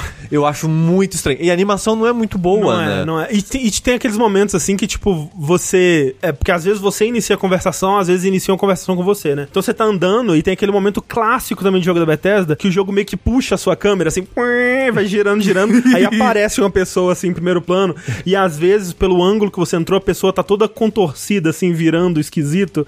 E aí ela fica conversando com você, contorcendo o pescoço e com o corpo completamente parado. E, tipo, é meio, é meio limitador. Eu entendo até um pouco do que porque eles fazem isso, porque ali significa que eles só vão ter que animar o rosto, né? Que já é complexo o, suficiente. É, mas é muito estranho. Eu acho muito estranho porque, tipo, limita até o tipo de conversa que você pode ter. Tipo, ah, uma conversa mais séria, do personagem mais triste, assim. Ele vai estar parado, né? Ali conversando com você, assim. Meio que limita, né? O, o- a gama de emoções que uma conversa pode gerar, até assim, sei lá. Mas, enfim, a experiência tá sendo bem, bem mais positiva. Tô gostando bastante. E tem uma. Eu queria, pra fechar aqui, compartilhar uma, uma questzinha que eu acho que exemplifica muito bem esses dois lados, assim. Que é uma, uma side quest que eu fiz. Que a premissa dela é a seguinte: você tá num, num planeta que eles te chamam, né? Pra lidar com um problema. Qual que é o problema? É um planeta com um resort, é um planeta inteiro que basicamente só tem um resort para as pessoas, pros ricos passar férias lá e tal. E tem um problema que surgiu, que é uma nave que surgiu no- na órbita do planeta. Ninguém sabe que nave é, ninguém sabe quais são as intenções dessa nave, porque eles não conseguem se comunicar com essa nave. E aí eles te mandam ir lá na nave pra ver de qual é que é, né? Às vezes matar todo mundo que tá dentro, explodir a nave, o que, que você vai fazer? Aí eu fui, né? Acoplei com a nave e tal, entrei lá dentro. Aí, chegando lá, pessoas, humanos, né? Normal, assim, as pessoas conversando com. me me recepcionando meio, meio apreensivas também, assim. E aí você descobre que essas pessoas são pessoas que saíram da Terra 200 anos atrás. Ha! Essa era uma nave geracional, né? Onde ela era, é uma nave feita para uma viagem que duraria 200 anos, que as pessoas morreriam, teriam filhos lá dentro e através das gerações eles eventualmente 200 anos depois iam chegar nesse planeta que eles tinham encontrado, que tinham condições ideais para ser a nova Terra. Só que eles saíram 200 anos antes, antes de inventarem a tecnologia que te faz viajar mais rápido que a luz. Então, quando eles chegaram, a civilização já tinha se estabelecido no, no, no universo, na galáxia inteira, e inclusive no planeta, que era o grande planeta esperado por eles, tinha um resort. Resort. Caralho, E, tipo, isso é muito foda. que legal. Isso, esse conceito é muito, muito foda. Tipo, e tá cheio desse, desse tipo de conceito em volta. De ficção científica, né? É, ideias de ficção científica, assim. É muito, muito foda. Só que aí você vai conversar com, a- com as pessoas e eu acho que eles não conseguiram passar o que que seria pra essas pessoas tá encontrando, tá descobrindo isso agora. Tipo, que já existem humanos ocupando a galáxia inteira, que eles passaram a vida inteira deles nessa, nessa coisa pra chegar e o planeta prometido deles já tá ocupado. Porque pra mim seria quase como uma coisa religiosa, assim, tipo, essa, esse é a terra prometida deles, tipo, é o único objetivo deles. A gente tá vivendo nesse inferno aqui porque os nossos antepassados disseram que a gente ia chegar na nossa terra prometida. E agora a gente chega e tem a porra de um resort. E os, e os, os empresários lá, corporativo, eles não querem deixar porque o planeta é deles e eles têm que encontrar uma outra solução. E aí você vai lá e, e vai instalar um drive de mais, mais rápido que a luz pra nave pra eles irem pra outro planeta. E tipo, eles não iam aceitar essa solução. Eles não iam, tipo, ah, então tá bom. Então a gente vai pra outro planeta agora e vamos deixar esse, esse planeta abandonado aqui em paz. Então, tipo, o jeito que essa quest se resolve, assim, e o jeito que esses humanos são apresentados, quase como tipo, nossa, que legal, você é um humano de, de, da- do- desse futuro muito louco, conte pra gente como são as coisas e tudo mais. Não me vendeu muito bem a, a situação de verdade. Tipo, então é tipo, é um conceito de lore muito foda, mas quando você a- se aproxima, não é tão sólido assim, sabe? Ah, eu vejo muito isso no banheiro. Exato. Eu acho que essa é muita da experiência do, do Starfield no geral, assim. É, mas continuarei jogando, porque não. Ainda estou longe da. Perguntaram ali: tem variedade de raças ou a maioria é humanoide? Só existe raça humana de inteligente. Os, os alienígenas são só criaturas. É, mas ainda falta muito pra jogar. Quero ver o que eu vou achar quando eu chegar no, no final do jogo. Outra coisa importante é talvez o jogo mais polido da Bethesda, muito poucos bugs, o que é incrível. Parabéns, Bethesda. Existem bugs? É, existem bugs, mas é menos, né? Eu vi gente falando que, tá, que teve pessoas, porque tá mudando muito de caso pra caso, né? PC pra PC, placa pra placa, né? Sim, sim. Mas tem gente com mais bugs do que outros, tá? É, e eu acho que a experiência também de cada um, né? Tipo, tem gente que atrai bugs, né? Aham, é verdade. É, mas não vou dar minha nota naval ainda, vou esperar terminar o jogo pra comentar mais sobre. Ousado da sua parte.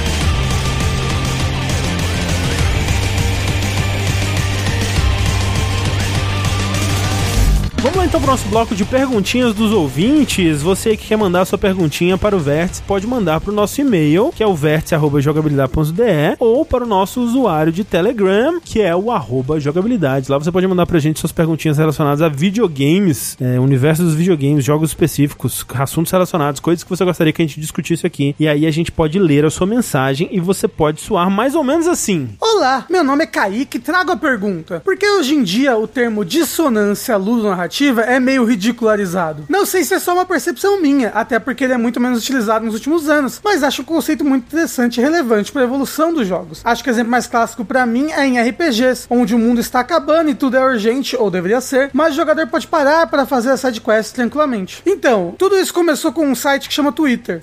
e lá as pessoas ficam discutindo coisas ciclicamente, sem parar. Isso. Ai, videogame é arte. Ai, dissonância ludonarrativa. Ai, não sei lá o que, não sei lá o que. E aí, uma hora enche o saco. Até as coisas são importantes. Interessantes, né? Interessantes, importantes, é como acaba enchendo o saco. E uma das coisas era a dissonância ludonarrativa, que eu acho super interessante de se falar sobre. E de, ou pelo menos é interessante, curioso você perceber isso, né? Tipo, Perceber, exato. Pô, que engraçado, né? Que no jogo. No jogo você mata um milhão de pessoas a esmo. E aí, quando, quando tá numa cutscene, nossa, matar uma pessoa, meu Deus, que coisa horrível, nunca conseguiria. Meu nome é Nathan Drake. Mas assim, é tão, eu acho que também é o lance que as pessoas entenderam que, tipo, academicamente, sei lá, tipo, intelectualmente, é interessante você conhecer essa parada. Mas ela não é tão importante assim pro jogo, né? Tipo, não faz tanta diferença no fim das contas, porque a gente acaba aprendendo a suspender muitas descrenças, né? Assim, é, é, Como em muitas mídias você acaba aprendendo a fazer também. Exato. É, e, né, e é essa é, uma normal. delas. Tipo, tem jogos que gostam de, de alinhar muito bem a narrativa com a jogabilidade, né? E é legal, Uhum. pode ser legal quando é feito e tudo mais. Mas também não há necessidade. Eu não acho que isso,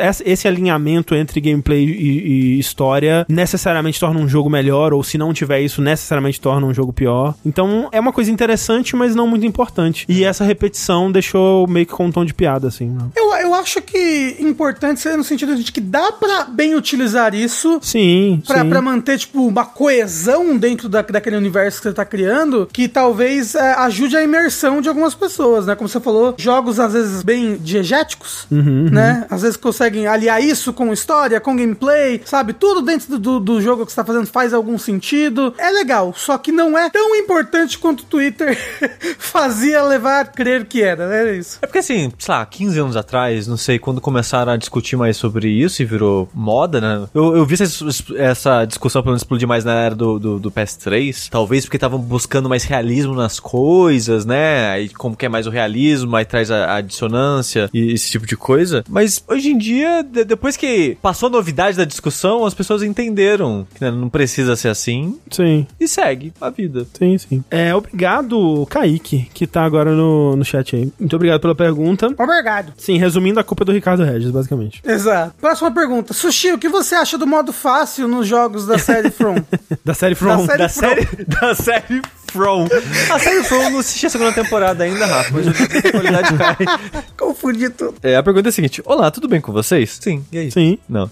É, aqui é o Henrique. Sempre escuto vocês falarem de Immersive Sims. Gostaria de saber quais jogos desse gênero vocês recomendariam para alguém que quer conhecer e provar um pouco desse tipo de videogame. Eu terminei a trilogia Bioshock, mas é de fato são três jogos, né? É, mas já li algumas pessoas dizendo que esses jogos não são verdadeiros Immersive Sims e pendem muito mais para shooters. Quais jogos vocês recomendariam? Obrigado desde já e um grande abraço a todos. Posso falar? O melhor? Fala melhor. N- não o melhor, mas é o que eu mais gosto. É Dishonored. Então, a, a, para mim a resposta pode ter múltiplos níveis, né? Depende do que você. O quão a fundo você quer ir no gênero. Porque, É, depende de onde vem a sua interessância no gênero, né? É, por- porque, de fato, os Bioshocks, eles são um shooter com elementos de Immersive Sim. Eles são meio que uma, uma, uma transformação, assim, que foi. é, que os jogos foram fazendo. É, mas eles são mais shooter do que Não, Immersive sim, Sim. sim, sim, exatamente. Mas se você quer um jogo mais moderno, que é bem pegada Immersive Sim clássico, tem o Prey. É. Tem gente que gosta, gente Ele, que é- não gosta. ele é bem hardcore, assim. É, né? mas ele é um Immersive Sim bem hardcore nesse elemento e é um jogo moderno. É, eu diria que se você quiser esse tipo de jogo, né, mais moderno, mais bem immersive sim, você pode pegar realmente esses últimos jogos da Arkane antes de Redfall, no caso, né? Então, Dishonored 1 e 2, o Prey mesmo. Então, o Deathloop eu recomendaria se você quer Uma subversão immersive. um, um jogo meio termo entre Bioshock e o Prey, por exemplo. Aham, Ou aham. até mesmo um Dishonored. Sim. Porque ele é mais Immersive Sim do que um Bioshock, mas é mais um jogo mais de ação do que os outros. Uhum. Então ele é meio que o meio termo ali, que eu sinto que é bem uma porta de entrada. Agora, se você quiser a origem dos Immersive Sim e não quiser voltar pra última Underworld, você pode jogar o remake do System Shock que saiu esse ano. Que eu, particularmente, acho excelente. Que ele não muda muita coisa, é, exceto, né, graficamente e tudo mais, mecanicamente, mas a estrutura do jogo se mantém a mesma e ele é considerado um dos precursores realmente do Immersive Sim junto do Ultima Underworld. O que, que você falou do Dishonored, Sushi? Eu me perdi. Eu não falei nada do Dishonored. Então fala aí, é muito bom, né? É bom, é assim. É, Dishonored é muito bom. Assim, quer recomendação de um jogo muito bom que é Immersive? Sim, Dishonored 1, principalmente o 2, mas se for jogar o 2, joga um primeiro, porque a história continua. E o mundinho é legal. E aí tem que jogar É. o Death of the Outsider também. É isso. Obrigado. É, as pessoas fazem uma pergunta e a gente responde 15, mas... É. Obrigado, Henrique, e obrigado, Kaique, pelas perguntas de hoje. Muito obrigado e continuem a mandar suas perguntas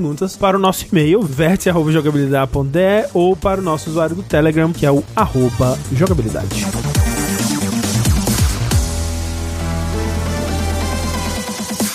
Beleza, vamos lá então para o nosso segundo bloco de notícias e vamos falar de coisa boa? Vamos falar de aumento de preço? Não, vamos, vamos falar de coisa. Não, não, não, não, não, não, não, não, não, não, não. Que ódio, caralho.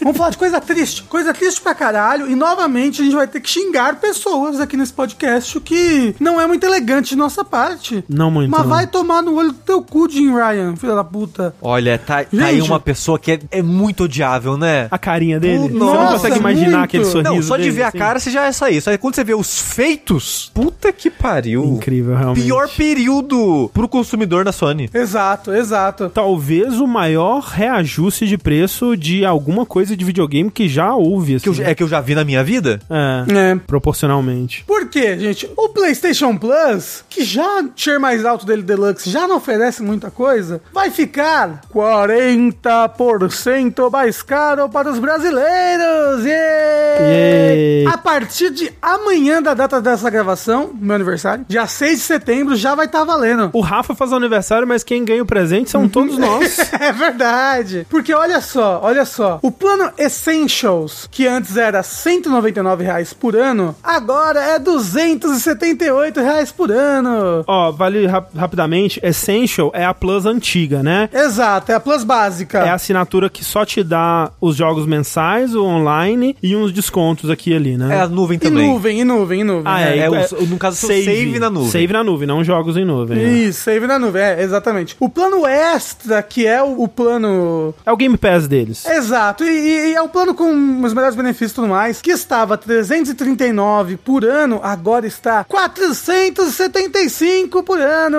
Caralho, Esse é. aqui, ó, 40% de aumento. E aí vai se fuder, porque o PS Plus Deluxe, que eu falei que não oferece muita coisa, porque ele é o extra com mais porra nenhuma. É, o Deluxe é o, é o serviço que existe em países onde eles não oferecem o PlayStation Now, que no, nos Estados Unidos e outros países que tem o PlayStation Now é outro nome, esqueci agora. Uhum. É, mas o Deluxe é, É Ultimate. é Ultimate em outros países, mas o O Deluxe... Premium. É, bem, enfim. Ah, foda-se. O Deluxe, ele te dá os benefícios anteriores, mais jogos clássicos, basicamente, né? Que são É. jogos de PS1, PSP e PS2, alguns remasters aqui e ali, mas, tipo, pra gente aqui no, no Brasil, ele meio que não vale a pena de forma alguma, né? Porque são esses jogos é, retrô, assim, basicamente, só. É, são, são jogos retrôs, mas o negócio é que é uma biblioteca muito pequena e que não tá aumentando tanto assim por todo mês, sabe? É uma É, o do biblioteca Deluxe bem pequenininha. Sim. Essa biblioteca, essa biblioteca de jogos retrôs do Deluxe, tô falando. É, porque nos outros países você teria o PlayStation Now, né? Que é o serviço de nuvem deles. É, Mas o negócio é, essa, esse daí já era caro, porque ele era 389,90 por ano. Agora ele é 539,90.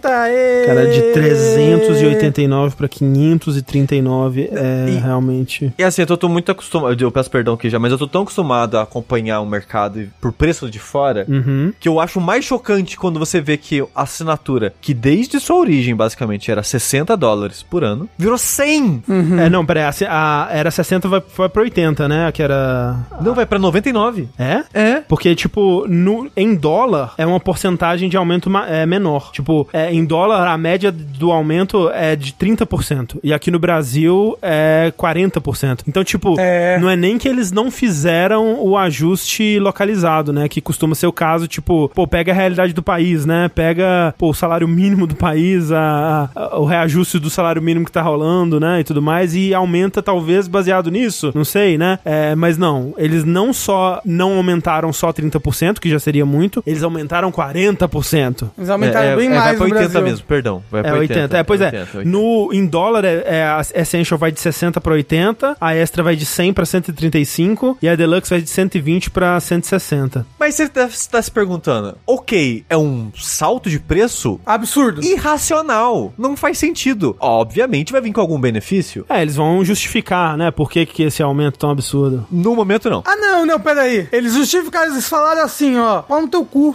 É, Paga aí, basicamente. não, não, a não, gente não, não, só. não, Rafa, melhor. Pra compensar, esse mês o jogo que a gente vai dar de graça vai ser muito foda. Saints Row. Saints Row do estúdio que acabou de abrir fala. É mentira, é sério. É, não é é possível, sério. não. É. Eles estão rindo. Na sala, aquela. Imagina o Jim Ryan naquela mesa imensa, ali, rindo pra caralho. É, nossa. é, ele vários acionistas assim.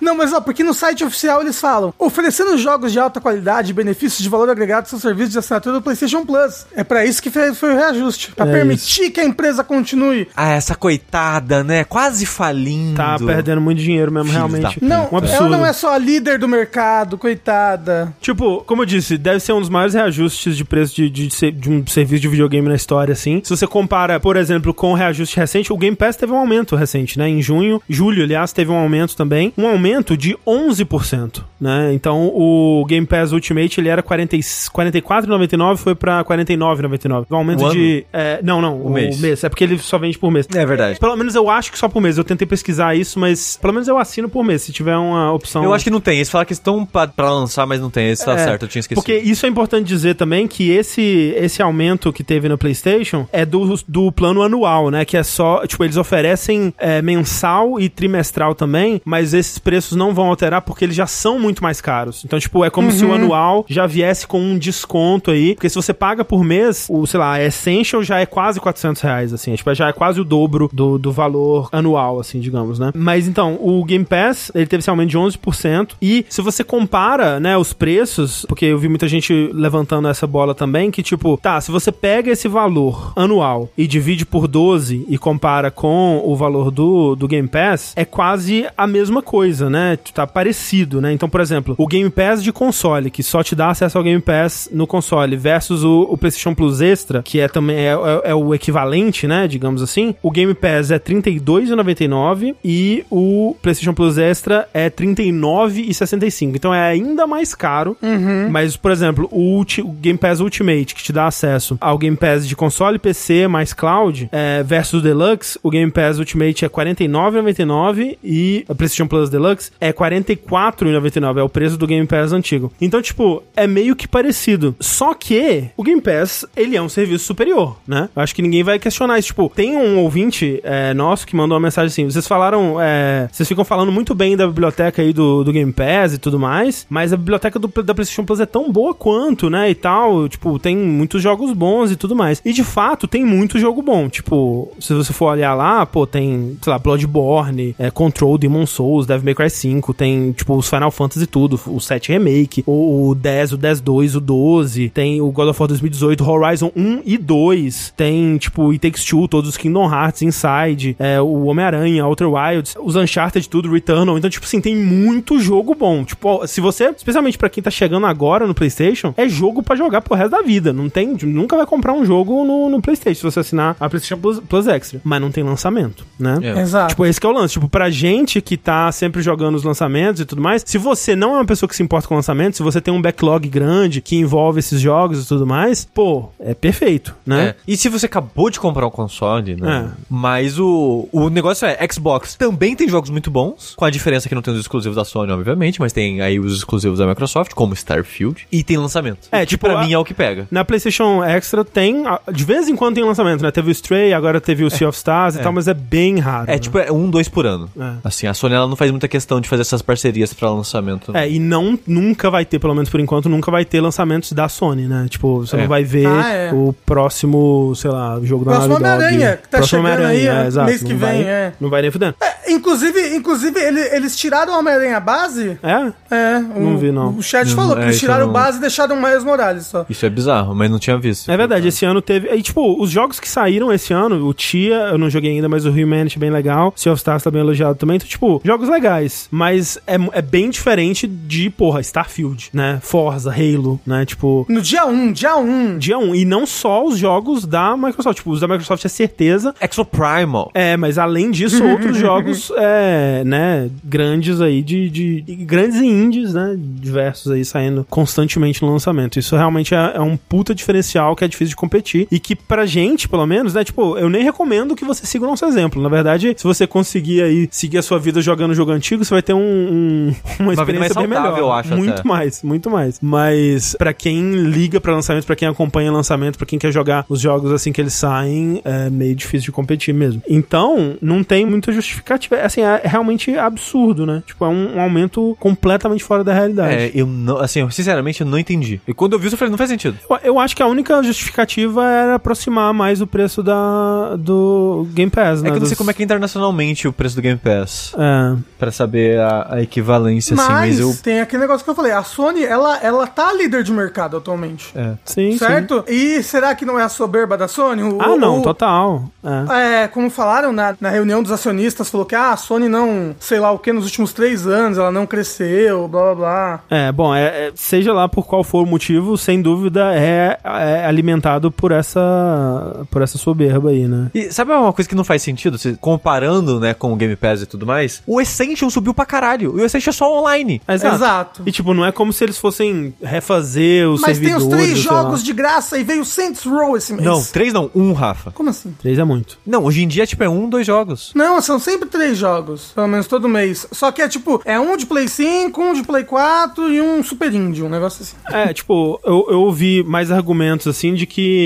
a biblioteca da, do PlayStation é melhor, então o PlayStation Plus Extra vale mais do que o Game Pass, porque o Game Pass não vai ter os jogos da, da Sony, né? E, tipo, de fato eu concordo. Eu acho que. Parar os no tempo, talvez? É, o- os exclusivos da, da Sony eu acho melhores, né? Mas é aquilo, tipo, pô, a quantidade de, de, de jogo bom, né? Mesmo indie, jogos menores e tal, que já apareceram no lançamento no Game Pass, pra mim não tem Pô, comparação. Paintment o ano passado. É, putz, Immortality nossa. o ano passado. Loucura. Exato. Absurdo, assim. Então, sei lá. Acho que é a solução é matar o Jim Ryan. Que isso? Que isso? Oi? Quê? Ó, tu vai banir, De cuidado. amor. De amor. De amor e de paixão. Nha.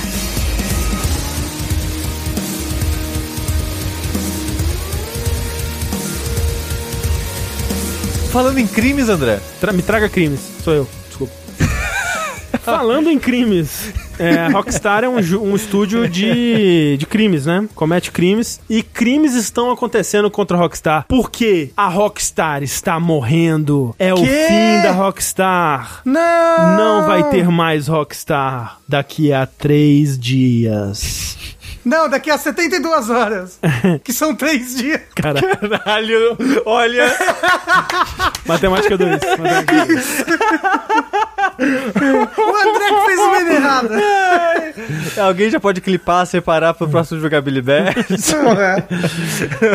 Mas o que aconteceu é que nós temos aí o anúncio da saída de Michael Unsworth, que é um escritor aí, um, um, um- um funcionário que trabalhou no roteiro de grandes jogos da Rockstar aí, que tá na empresa há 16 anos. 16 dos 24 anos de existência da Rockstar, Michael Unsworth esteve lá e agora anunciou que vai sair, né? Michael Unsworth, que é uma das três pessoas creditadas no roteiro do melhor jogo de todos os tempos, também conhecido como Red Dead Redemption 2, né? que engraçado, André. Conta outra. Ele tá saindo da, da empresa e isso marca mais um, né, dos escritores aí, da- das pessoas envolvidas em jogos recentes da... recentes e antigos, né? Pessoas muito envolvidas na história da Rockstar que estão deixando a empresa em tempos recentes, né? Tipo, o Dan Houser, que era, que é um dos cofunda um, um cofundador da, da Rockstar e que também trabalhou no roteiro do Red Dead 2, ele saiu em 2020, mesmo ano que saiu o Leslie Jones, que era outro é, membro muito é, reconhecível daquela turminha original da Rockstar ali de, do- dos tempos de outrora. E Leslie Benzies, né, que saiu em 2016, já tem um tempo aí, antes até do, do Red Dead 2, mas parece que aos poucos, né, tá acontecendo um, um- O que é normal, né? Tipo, uma nova geração tomar os cargos de liderança, né? E aos poucos a velha guarda vai saindo, mas sempre fica aquela coisa de tipo, pô, bastante gente saindo durante o desenvolvimento de GTA 6, né? O que, que será que tá acontecendo aí? Será que tem algum, algum problema? Porque o que a gente ouve é que hou- houve uma mudança interna de cultura dentro da Rockstar bem, bem extrema, né? Estão dizendo que o jogo vai ser woke agora. É... Ele falou, woke não! Ele falou, não, aqui não. É, quem lacra não lucra, me demito. E aí ele saiu. A gente tem que ver o que, que vai sair daí, né? O que, que vai acontecer. Eu tô muito curioso, admito, pra saber o que, que vai ser GTA 6. Eu confesso, André. Hum. Eu, assim, né, deixar claro aqui minha opinião, que eu nunca, nunca fui fã da Rockstar, dos jogos da Rockstar. Você não jogou Red Dead 2. Isso é verdade, pode ser que tudo mude. É. Mas eu fico feliz de ver tanta gente da liderança nos últimos aí, o que, uns 4, 5 anos saindo da empresa, que realmente vai dar essa revitalizada que você estava comentando, né? De novas Sim. pessoas, né? Que pode estar um ar diferente pra história, que até mesmo o GTA V você comenta que... É aquele clichê do, do GTA, tá Ah, indo não pro clichê do clichê dele, do é. estilo deles, Sim, né? eu realmente tenho esperança de que o GTA 6 vai ser diferente nesse sentido. Eu tenho essa, tenho essa fezinha aí, mas difícil de, de, de saber o que, que vai vir, até porque a gente sabe muito pouco do, do GTA 6, né? E, sei lá, eu, eu realmente torço pra que esses, esse papo da, da mudança interna na Rockstar, em, em termos não só de crunch, né, como de, da cultura da empresa sejam reais, assim, e que, pô, se esse tipo de mudança estiver empurrando essas pessoas da antiga, das antigas pra fora, que seja, né, que parece, me parece uma mudança pra melhor, assim, embora o talento dessas pessoas seja inegável, assim, pelo menos pra mim, o, o que tá em jogo é mais importante aí, se, se for pra fazer um jogo como foi feito o Red Dead de novo. Ou pode ser que o pessoal saiu mesmo porque o, sei lá, o GTA 6 vai ser gacha. E você vai sortear na caixinha qual crime você vai cometer. Imagina, você É. Eu faço isso. tirei na caixinha um SSR, é um... O que, que seria um crime SSR? É, você vai saltar um banco. Olha aí. O que, que é um. SSR? É um super qualidade Você 2000, nunca não viu é? um, um gacha na vida, Rafa? Parece que você nunca jogou Genshin por meses. Eu não joguei por mês, não. Foi tipo um mês, mas que. Consumiu sua vida. Até hoje eu sinto os impactos financeiros Até hoje tá pagando as dívidas de. Genshin. de Genshin Eu, eu- posso confessar um crime pra você? Ai, meu Deus. Falando em crime. Ao vivo. Teve um dia que fui no banheiro, sentei na privada. Ih, rapaz. E eu pensei, isso que vai demorar. Abri a Play Store. Uhum. Procurei. Gacha. É, não, é, é- como é que é o nome? Star Rail. Meninas bundudas. Ah, ok. Procurei é, Honkai Star Rail. Sei. Falei, será, será que eu entro no mundo do crime? E baixei. Não, não. Quando eu abri o jogo, a tela de título trava meu celular. Aí eu falei, ufa, aí deletei. É Deus. É Deus, ó. É Deus. Eu ia na Deus te igreja protegendo. depois dessa É seu revelação. anjo da guarda, Sushi. Pois é. Aí eu Exato. pensei, será que eu baixo no Playstation? Eu falei, não. Não, O anjo da guarda ia ter que ia ser obrigado a incinerar o seu Playstation. é, é a história do moço que ficou preso em cima de uma casa na enchente. E onde estava você, Jesus? Tava lá travando seu celular, porra. Exato. Eu travei o seu celular e mesmo assim você não me ouviu. É. Sabe? Assim, no caso, travou com o celular ruim, tá? Não consegue rodar o jogo. É um É filtro bom, né, pro pessoal não, É não verdade. jogar.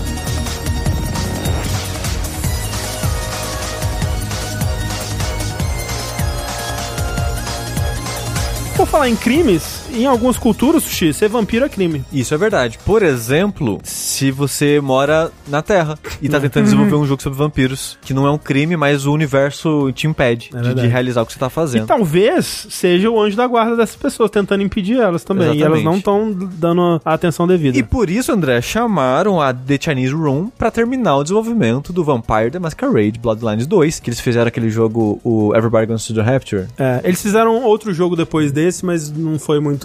É, é peado com anjo. e- Ah, entendi, entendi. É, mas a Chinese Room é o pessoal do. Machine for Pigs? É, a mesma? Machine for Pigs, Dear Esther, o primeiro Walking Simulator. Exato. É, Machine for Pigs, Dear Esther, Brad Guns to the Rapture e tem Eles, mais eles lançaram um jogo esse ano que eu esqueci o nome. Eu esqueci também. Eu nem sabia que existia, só descobri lendo matéria sobre Sim, eu também. o desenvolvimento deles. Lendo matéria não, vendo um vídeo de anúncio, né? Que eles Uhum. a- anunciaram é, isso com um vídeo, né? Apresentando o estúdio, falando né, um pouco da, da filosofia deles, de quão animados eles estão desenvolvendo esse jogo. Porque, pra quem não lembra, por um... Em 2021, 2020, 2021, André, assim como a compra da Activision pela Microsoft tá sendo uma novela agora, Uhum. teve a novela do desenvolvimento do Vampire Masquerade, né? Teve. que teve, ah, tal pessoa sai, aí a outra pessoa sai, Ó, aí eu- o estúdio para de fazer o jogo. Eu tenho uma timeline aqui pra relembrar por as favor. pessoas. Olha só. A Paradox comprou a White Wolf em 2015. White Wolf é a publisher do. A editora que lança Isso. os RPGs de mesa do World of Darkness, que, Que é é, o Vampiro Máscara, lobisomem lobisomem. e outras coisas. Exato. Daí vem a Hard Suit Labs, que é um estúdio de Seattle, nessa época, em 2015, é, vender a ideia dessa sequência de, Vampire, é, de Vampiro à Máscara, Bloodlines, com Brian Mitsoda, cara Ellison na escrita, né? O compositor original também teria voltado ali e tal. E aí o jogo foi anunciado em 2019, quando ele foi mostrado pela primeira vez na gameplay, as pessoas, hum, isso daqui não parece bom não, hein? E aí ele foi adiado, e adiado uma segunda vez, e adiado uma terceira vez. E nesses né, em junho, é, julho de 2020, é, o Brian Mitsoda e o Kai Clooney, que era o diretor, né, da, da Hard Suit Labs, foram demitidos. A Cara Ellison também saiu do projeto. Acho que é antes até. Tipo, É, alguma coisa assim. meses antes disso. É, daí eles contratam Chris Avalon pra escrever no, no projeto, bem na época que Chris Avalon é acusado de assédio sexual e ele também é demitido. Pulamos para fevereiro de 2021, quando a Paradox tira o jogo das mãos da Hard Suit Labs, que o estúdio que está desenvolvendo, e fica-se um mistério aí, né? Rolou um- por um tempo é, a possibilidade dele ter sido cancelado, mas disseram que seria entregue nas mãos de um outro estúdio misterioso aí. E agora nós sabemos que esse estúdio misterioso é o The Chinese Room. Exato, né? E, te- e teve umas notícias entre essas do, entre comecinho de 2021 e agora, que foi a Paradox falando. Porque quando lançou que o estúdio saiu falando, não, não, gente, tá, tá- tá tudo certo, a gente vai, vai dar um jeito aqui.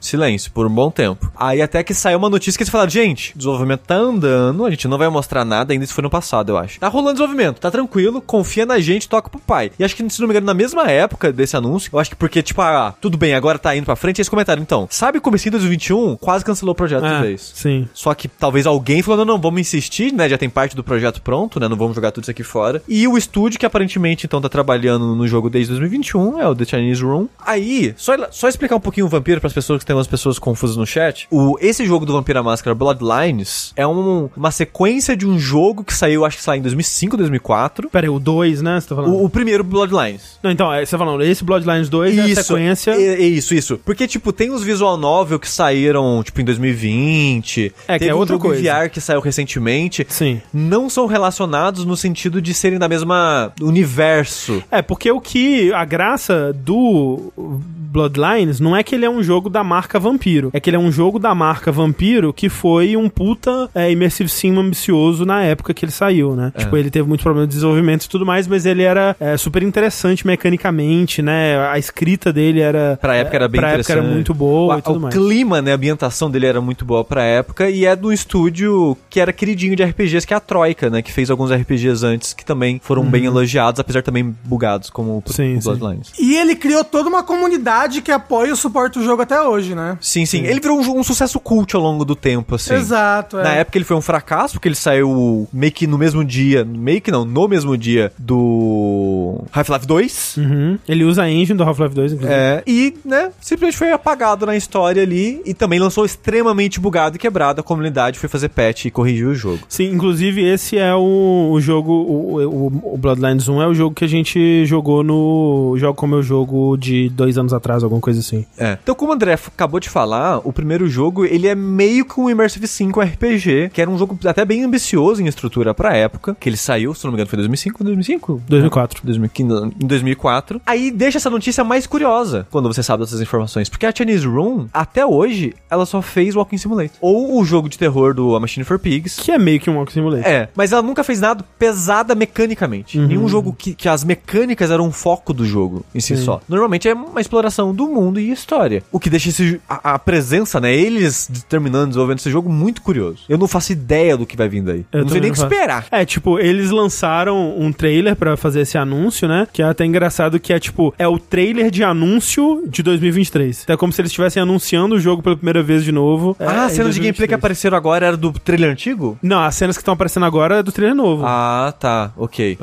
ok. que é isso, que é tipo, a- essa versão de gameplay que aparece no, no trailer novo, eles estão mostrando basicamente só cenas de ação, né? Tipo, que é difícil de mostrar a outra parte num trailer também, né? Mas ao mesmo tempo, você fica tipo, hum, será que eles estão só terminando? Será que o quão pronto o jogo já tava quando eles pegaram? Será que Pois eles é. estão refazendo muita coisa? Será que eles só estão terminando o trabalho, tipo a Gearbox fez com Duke Nukem Forever? Eu imagino que vai ser um jogo pro escopo de hoje em dia, relativamente pequeno, porque, chutando, é um desenvolvimento conturbado de por volta de dois anos, e um outro estúdio que pega o desenvolvimento conturbado e trabalha mais dois anos em cima. Eu não consigo ver uma grande pérola saindo daí assim, sabe? É, talvez a gente se surpreenda. É. Positivamente ou negativamente? Ah, bom. É. E assim, eu já tô esperando um cocosaço, assim, pegando fogo, sabe? Um, sa- um saco de cocô em chamas, assim. Meu apelido no colégio. Caralho, que loucura. A parte mecânica, que não é o foco necessariamente desse jogo, mas a parte mecânica que mostra no breve trailerzinho desse anúncio da troca do estúdio, me pareceu bem ruinzinho. Mas vamos ver a história, né? Vamos ver os mundinhos. É, se, se ele for ruim mecanicamente, mas o, o mundo for legal, a história for maneira. É porque né? o primeiro também A mecanicamente vibe. é ruim, tá, gente? Sim, sim, bem ruim, inclusive. É. O legal dele é o mundinho e a história. O Bloodlines. Vai ver que eles vão re rebutar, vai ser só um Walk Simulator só. É possível. Assim, seria um rumo, né? É, É. O, o que eu acho difícil porque o trailer mostra bastante combate. Sim. Né? Mas- Sim, sim, sim. Ah, o combate é tipo é cutscene. É. É. e eles falaram que comecinho do ano que vem eles vão fazer um, um demo do jogo, né? Não no sentido de você jogar, mas eles vão fazer uma apresentação de gameplay do jogo. Imagina se a Larian pega Bloodlines 3. Olha, seria interessante. É que nem quando a gente. Você lembra quando a gente viu eles mostrando o Redfall pela primeira vez? E a gente pensou, caralho, a Arkane fazendo um jogo de vampiro vai ser Vai ser 100% tipo Bloodlines. Bloodlines. Não, mas foi antes da gente ver o trailer, né? Quando a gente É, sabia quando a gente que sabia era- É, é, rumor, era rumor, é, verdade. A gente Era viu a. Arkane trabalhando num jogo de vampiro. A gente, caralho, vai ser Bloodlines. É, tanto que quando a gente viu o, o primeiro trailer em CG, a gente falou, nossa, que decepção. A nossa imaginação É. era mais divertida. Acho que a imaginação, é, depois que a gente sabe do que aconteceu, a imaginação da Arkane também era mais divertida. é. É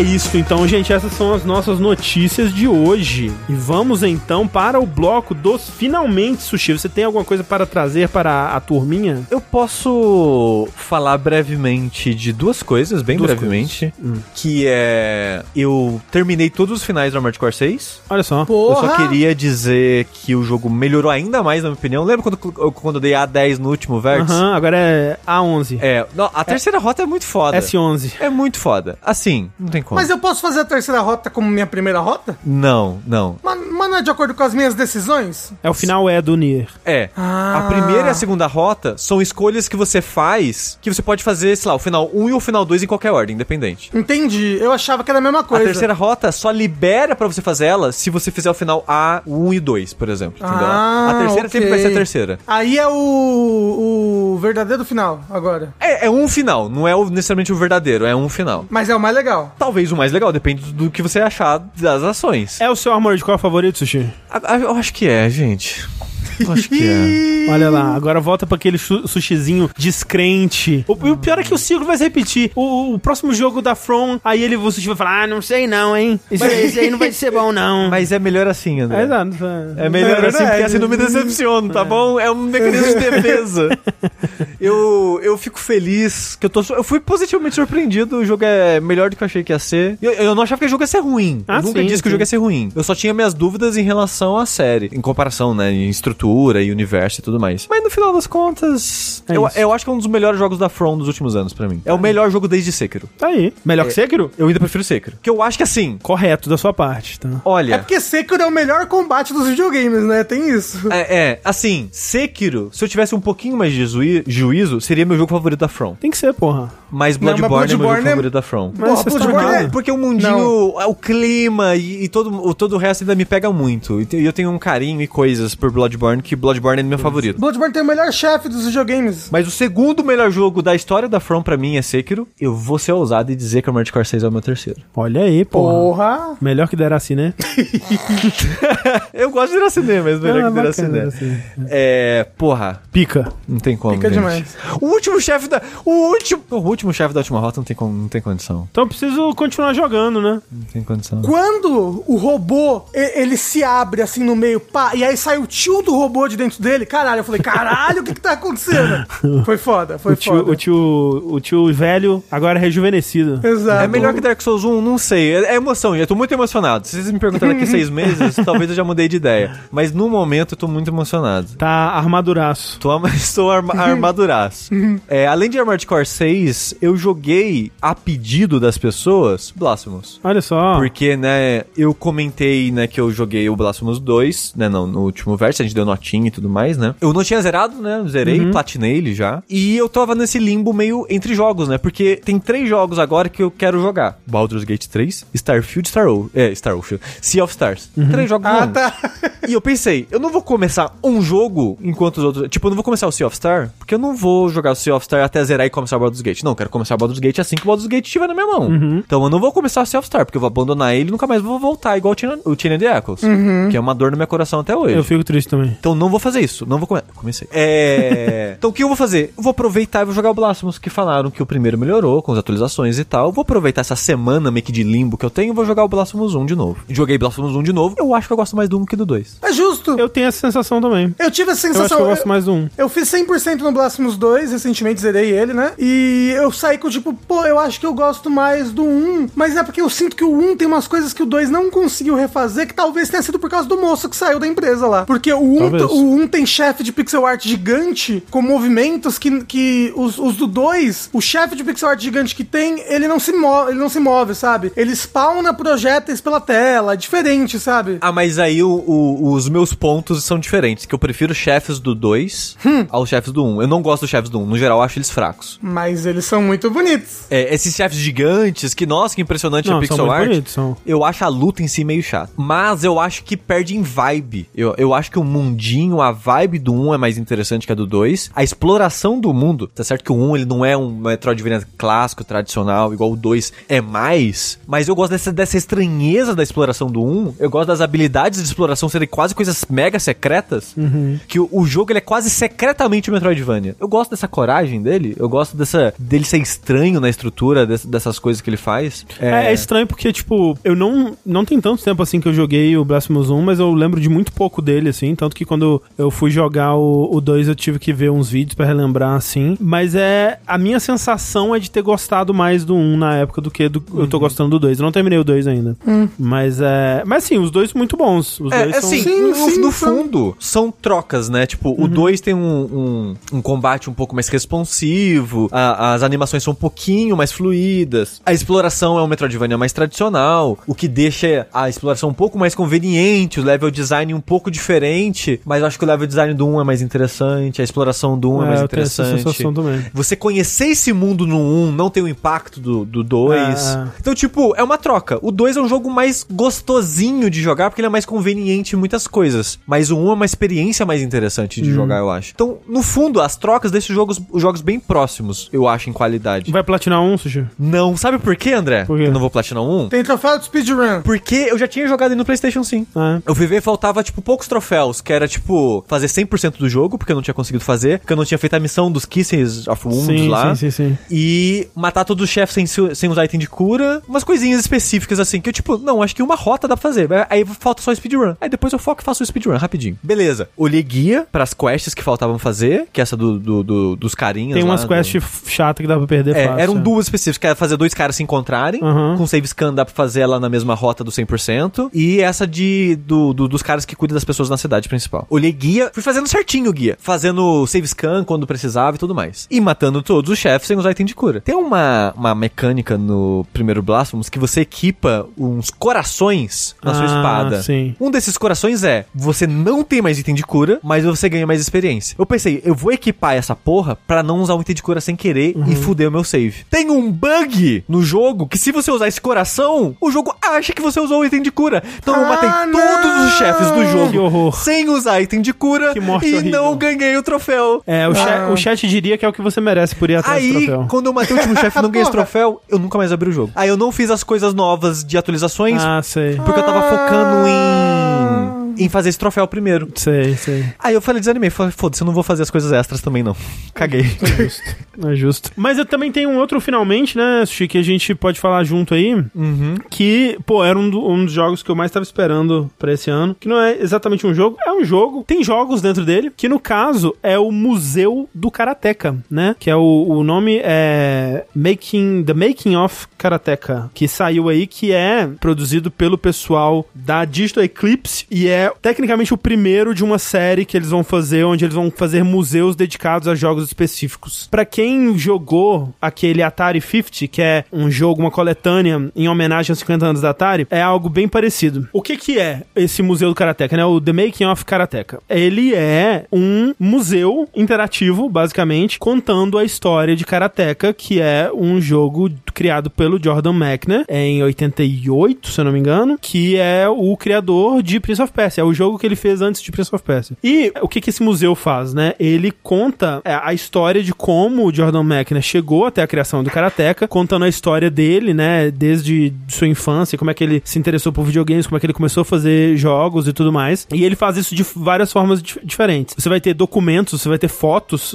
documentos com texto, tipo, por exemplo, vai ter algumas das cartas que ele trocava com publishers pra quem ele vendeu seus primeiros jogos e tudo mais. Assim, ao longo do jogo, eu não diria que algumas cartas. Tem documento pra caralho É. pra você ler na íntegra. É tipo, é quase um immersive sim da realidade. Sabe o que eu tava pensando? Então é, é um, é um immersive real? É um- É um- é Fazer um jogo em volta disso. Exatamente, fazer um, um, um jogo, um museu tipo esse, um immersive sim em volta de um jogo que nunca existiu. Porra, Porra! Entendeu? Porra, gente. Fica essa ideia aí. Caralho. Eu achei que seria muito interessante, porque, tipo, você vai lendo e você vai montando a história com esses documentos. Então você vai lendo, tipo, pô, como que ele chegou na ideia do, do Karateka. Daí mostra mostra todo o processo dele de desenvolver o Death Bounce, que era um jogo muito inspirado por Asteroids, que era um clássico de, de arcade da época. Quando ele começou, é, era um jogo que estava em alta, e aí ele falou: vou fazer aqui rapidamente um, um jogo que é um clone de, de Asteroids e vender esse jogo para ganhar um dinheiro, para financiar. Né, eu tô aqui na faculdade e tudo mais, vou ganhar esse dinheirinho rápido, e aí eu vou fazer outros jogos mais complexos depois. Só que aí, quando ele começa a fazer o jogo, é justamente na época que a Atari começa a ir atrás de clones e começa a, a impedir que jogos exatamente idênticos aos jogos dele comecem a, a ser viabilizados e disponibilizados comercialmente, né? Então, quando ele chega em contato com a Brotherhood, que era uma das maiores publishers da época, para vender esse jogo Death Bounce, eles falam: putz, tá muito parecido com Asteroid, tá muito simples e tudo mais. O que, que, você acha de ir modificando o jogo dessa forma? Você vai vendo essas cartas de ida e, e, indo e vindo, assim, né? Com modificações. Eles assim, tipo, hum, tá meio sem graça. Você acha que colocar, em vez de bolas, personagens, colocar uma coisa que denote uma história, uma, uma personalidade maior pro jogo. E aí você vai vendo tanto esses documentos quanto jogando os protótipos desses jogos. Olha, isso daí, o trabalho de documentação feito né, nesse jogo é muito impressionante. Assim, louco que esses papéis existam ainda. É, né? então, exato. Eu acho que isso só pode ser feito dessa forma por causa do Jordan Mechner. Exato. Porque ele aparentemente. Ele, ele, parece alguém muito bem organizado. Exato. E alguém muito metódico, Rafa. Uhum. Porque é dito no começo, é tipo, ah, por, sei lá, 15 anos da vida dele, eu não lembro o tempo exato. Por muitos anos da vida dele, ele escrevia em um diário diariamente falando o que aconteceu no dia dele. Então tem trechos do diário dele pelo making off todo. E ele publicou esses diários. Tipo, aqui, aqui são os diários dele da época do Prince of Persia. Ah, olha só, não com... sabia. Quem, quem tiver interesse, né? Ele tem, um, ele tem um livro com os diários do Karateka. E esse aqui são os diários da época do Prince of Persia. Com, tipo, imagens, cartas também, muitos desses documentos, anotações, né? Imagens do, do progresso. Então, tipo, ele era muito bom em, em, em documentar essas coisas todas. Então, tipo, você entende por que, que deu tão certo de fazer, né? Nem, é. todo, nem todo criador vai ser tão bom em, em guardar essas coisas. É. E tem coisas, tem umas informações que são muito curiosas, que é tipo, ele desenvolveu o Karateka durante a faculdade. E ele matava a aula para desenvolver o jogo. Então tinha uma,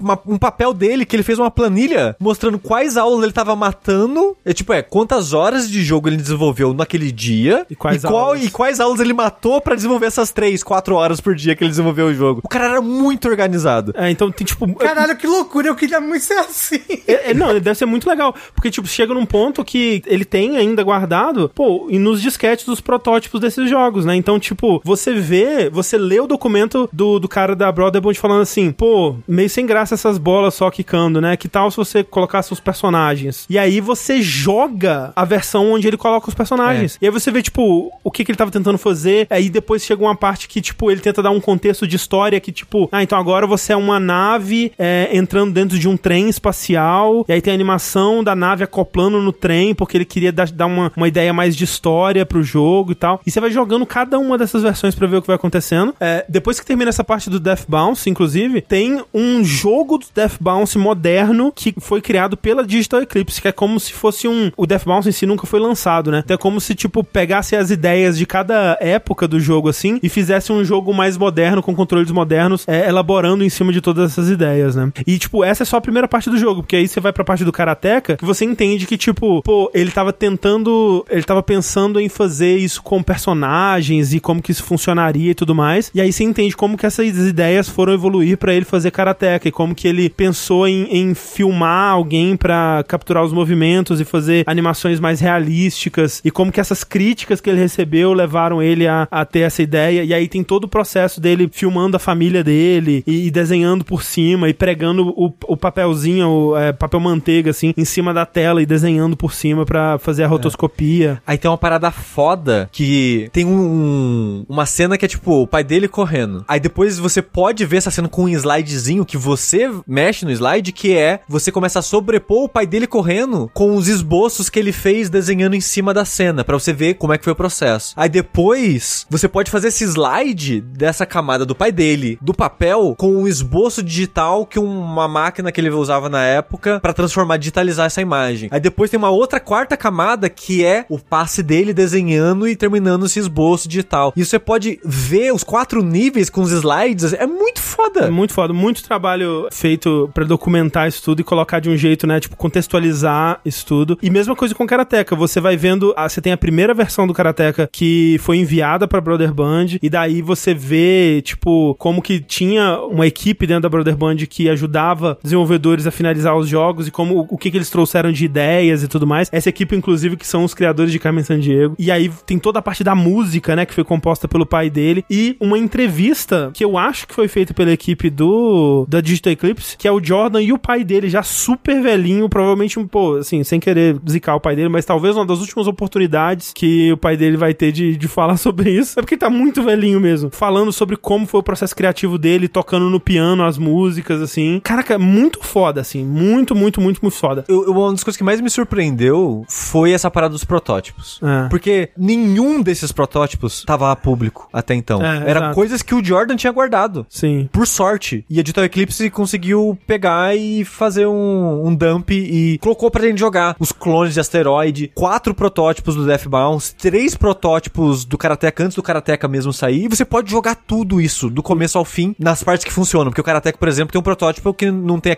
cutscene do começo e o final não tem final. É. É, só e- termina. E você pode jo- jogar tudo isso. E é- é muito incrível isso. E tem o, o Shovel Knight no jogo? No Karateka, né? Ah, Tem. o cara de chifrinho.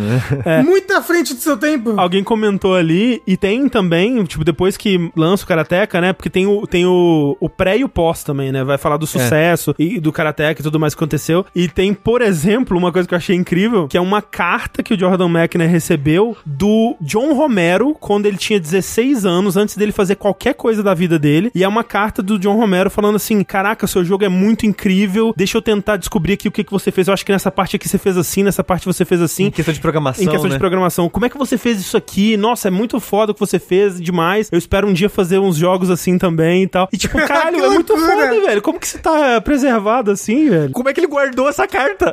É, tipo, escrito ali, tipo, o João Romero falando que numa época que ele morava na, na Inglaterra e tal. Tipo, nossa, é, assim, é, é muito rico, muito, muito rico. assim, o trabalho que eles fizeram é incrível. E eles terminam com uma brechinha, né? Com uma deixa. Você É, terminou? Sim, sim. sim. Pra um do Prince of Persia? É. Não sei se vai ser o Pô, próximo. tomara, seria muito Mas foda. eles terminam num. to- É porque assim, o documentário, essa parte do documentário é separada em quatro etapas, né? A primeira é o Death Bounce e, o- e os clones de, de asteroides. Uhum. O segundo é o desenvolvimento, o começo do desenvolvimento do Karateka. O três é o lançamento e o marketing pós-lançamento dele. E o quatro é o que o Jordan foi fazer depois disso. Ah, então tem várias fotos de protótipos que ele pega os personagens do Karateka e começa a experimentar. E você começa a ver Os- esses protótipos virando o Prince of Persia. né, do Prince of Persia, assim, né? E quando começa a virar Prince of Persia, termina numa reticência, tipo, vamos ver o que vem pela frente aí, né? Isso é uma história pra gente contar no futuro. Exato, porque Pô, que legal. o que, que é o lance? Tipo, esse, o Atari 50, né, ele não faz isso, mas o esse esse Making of Karateka, ele começa a dizer que é parte de uma série, né, que é, é Gold Masters, uma coisa Isso. assim. E aí ele tem um ícone, que são três disquinhos assim, e número um. Então, tipo, esse é o primeiro dessa série. É. Então faria muito sentido, se não for o próximo, mas que Tem planos em algum futuro. momento seja, eles façam do Prince of Persia. Mas aí, o André, quando anunciou, quando esse projeto foi anunciado e, e já foi dito no anúncio que você ia ter essas várias versões pra jogar o jogo e tal, você, por exemplo, tem o Karateka de Atari 8 bits pra jogar, você tem a versão do Karateka Commodore. de Commodore 64 também. Caraca, porra, tem, tem um podcast dentro do, do museu. De uns que é, um- 30 minutos, É, né? que é um podcast do Kirk Hamilton. Não sei se o pessoal conhece, mas ele faz o Triple Click e ele faz o podcast Strong Songs também, que é um podcast que ele fala sobre música. E ele já falou sobre música de videogames é, algumas vezes. E tem um episódio do podcast que ele fez exclusivamente pra esse museu, onde ele analisa toda a trilha sonora do Karateka, o que que ela fez de impressionante. Cara, que é muito foda. É muito foda. Mas aí, entra, o, mas quando, antes disso tudo, o André falou: Putz, antes do jogo lançar, seria legal se tivesse um Prince of Persia. Mas o André, não, isso nunca, nunca vai ter um do Prince of Persia. Porque, né, eles falaram que o Karateka vai ter as versões tudo do Karateka e o Prince of Persia, os direitos estão tudo bagunçados, cara, tem um milhão de versões. E, e é muito interessante. Tipo, eu, eu, eu acho muito difícil contar essa história do Prince of Persia. Assim, não é muito difícil, porque você consegue contar a história do desenvolvimento tranquilo. Mas eu acho que ela ficaria muito incompleta se você não jogasse todas essas versões. Ou Mas o. Karateka você não joga. É, né? Porque o Karateka, eu comentei, né? Tem essa versão do Commodore, tem a versão do Atari, mas eles citam a versão da IBM, que é a versão de PC, Sim. eles citam a versão que teve pra PC 98, eles citam umas outras outras três, quatro versões que só tem imagem, só tem foto, não tem É, logo. então, você tem de versão jogável, você tem só a do Apple II e a do Commodore, É, né? Porque também foram publicadas pela Brother Band. Então acho que eles Uhum. tiveram algum acordo, parceria com a Brother Band. E essas versões que foram licenciadas por outras empresas. que eles, eles citam isso, né? Tipo, ah, a versão da IBM foi uma Sim, outra sim, empresa. sim. A versão do, do PC 98 foi uma outra empresa. Então acho que por isso que não tem o jogo pra jogar. E eu acho que o Prince of Persia. Talvez eles façam isso. É, né? vai ser a mesma coisa. Deve ter algumas versões, alguns É. protótipos até. Mas, tipo, a versão do Super Nintendo provavelmente não vai ter. Provavelmente não. E, tipo, é triste, mas, né, eles, eles, eles mostrando, sei lá, falando o que que é e tal, talvez seja o suficiente. Mas é que é muito. é- é- eu acho muito fascinante, tipo, as versões diferentes do Prince of Persia. Tipo, cada, cada uma super única, super interessante na forma como resolveu o, o problema de ter aquele jogo na, na plataforma e tal. Eu acho que a única solução é a gente ter um retrocompatibilidade Prince of Persia falando sobre cada uma das versões Ah, mas dele, assim, né? eu sempre quis fazer, mas é que, é que é muita coisa mesmo, é muito. O futuro é... Como é que é? O futuro é pica. Você vai, vai dar tudo certo, André. E, André, Hum. eu nunca tinha jogado Karateka na minha vida. Aham. E eu achei muito legal de jogar. Você achou? Eu achei muito legal. Ele é super simples, né? Ele, ele é simples, mas muito interessante. E, por ter- e eu joguei tudo. Eu zerei todas as versões Sim, eu dele. também, eu também. E foi muito interessante eu ir aprendendo a jogar o jogo e depois ver as pessoas. E, tipo, na verdade não foi ver as pessoas, foi ver o, o comentário É. desenvolvedor da versão de remaster do jogo. Sim, porque, tipo, você pode jogar os jogos, mas tem também um gameplay gravado dos jogos. Caso você, sei lá, ache muito difícil, só queira assistir, ver as diferenças e tal, você pode ver um vídeo de alguém jogando, mas ao mesmo tempo não é exatamente um vídeo, é um gameplay que você pode tomar o controle dele a qualquer momento também. Você Ah, pode. é tipo, é tipo um TAS, então, na verdade? É, tipo um Taz, é. É. E tem um gameplay comentado pelo Jordan e o pai dele. É. Do, do, do Karateka versão original de Apple II. Que é, Que é um- legal. que é muito legal, mas ao mesmo tempo é um pouco triste, assim, porque. Eu não sei, eu acho que eles talvez estavam meio cansados de falar sobre. Já eles Não, não, é o pai dele. muito. O pai, você, você terminou tudo? Terminei. A último, o último vídeo, gente, termina com o pai dele falando assim: Acho que tá bom já, né? Aí ele, ô Jordan, é. E acaba, eu, tipo, nossa, que final triste. Os Ah, comentários tá eles, velho, tipo, né? eles falando, Coitado. tipo, ai, essa parte aqui. É, tinha uns negócios, né? E aí vai. É, ele- eles um pouco low energy, assim. Mas, não, mas tudo bem. Mas foi legal eu, eu, eu ir acostumando com o jogo e ver o o Mike Micah comentando na, na versão remaster a relação dele com o jogo, Aham, né? Aham. E ele falando que, ah, pro, o jogo ele parece bem simples, mas pra época ele era bem elaborado, né? Principalmente pela parte da inteligência artificial dos inimigos, que se adapta um pouquinho a você e o comportamento deles e tal. Tem, tem, um, tem um documento dos caras falando isso, né? Tipo, É. falando assim, a gente, fez, a gente fez uma sessão de playtest aqui com o jogo e a gente achou que, pô, se os inimigos eles se comportam muito igual do início ao fim, será que teria como fazer os inimigos irem se aprendendo com o que você faz? Tipo, se você usa muito esse chute, eles começarem a agir de formas que impeçam você a usar só esse chute e tal. E aí, isso na versão final é assim, né? Exato. E, e eu fui percebendo isso. De, o que, e foi interessante ver alguém que já jogou tanto esse jogo ao longo da vida. Aham. Eu fui meio que tendo esse processo ao longo de jogar ele, sei lá, cinco vezes. Sei, foi três protótipos, o jogo final e os dois ports. Então, seis vezes. Mas o remaster. E mais o remaster. E eu fui aprendendo, entrando nesse loop que ele descreve, e eu achei muito interessante isso. Que, de fato, para a época, ele é um jogo bem elaborado, de, de se aprender Sim, sim. a mecânica e o vai e vem do combate. Incrível como museu. Mas eu tenho uma crítica. Ah. Ih! É, uma crítica. Que assim, é pequena. Ah. Dado o propósito disso, que o nome desse jogo, por sinal, é The Making of Karateka. Sim. O nome é esse. Então o importante É o museu. é o processo, é, É, o museu. E de brinde tá esse remaster que eles fizeram do Karateka. Não gostei do remaster. É. Eu acho a Ah. pior coisa. Ele, ele dá todas as, as explicações das escolhas que eles fizeram, mas ele sabe, ele fala de por que, que não é um bom remaster. Hum. E eu concordo com ele. Que a inteligência artificial, eles tiveram que fazer uma do zero. Ela não se comporta igual. Ela não é igual, é. é. E o jogo, por causa disso, o jogo joga completamente, não completamente diferente, mas ele joga diferente. O fio é diferente, o momento a momento é diferente. E tem uns bugzinhos meio chato, tipo, o inimigo às vezes dá um soco, um chute e dá dois hits. Você fica, que porra é essa? O cara deu um chute e deu dois hits, que porra é essa? Não poliram também contra o É, Mega. então, o jogo, quando você tá jogando, ele não joga igual. E ele fala isso. Que fala, olha, eu sei que isso tá ruim, mas foi o que a gente conseguiu fazer.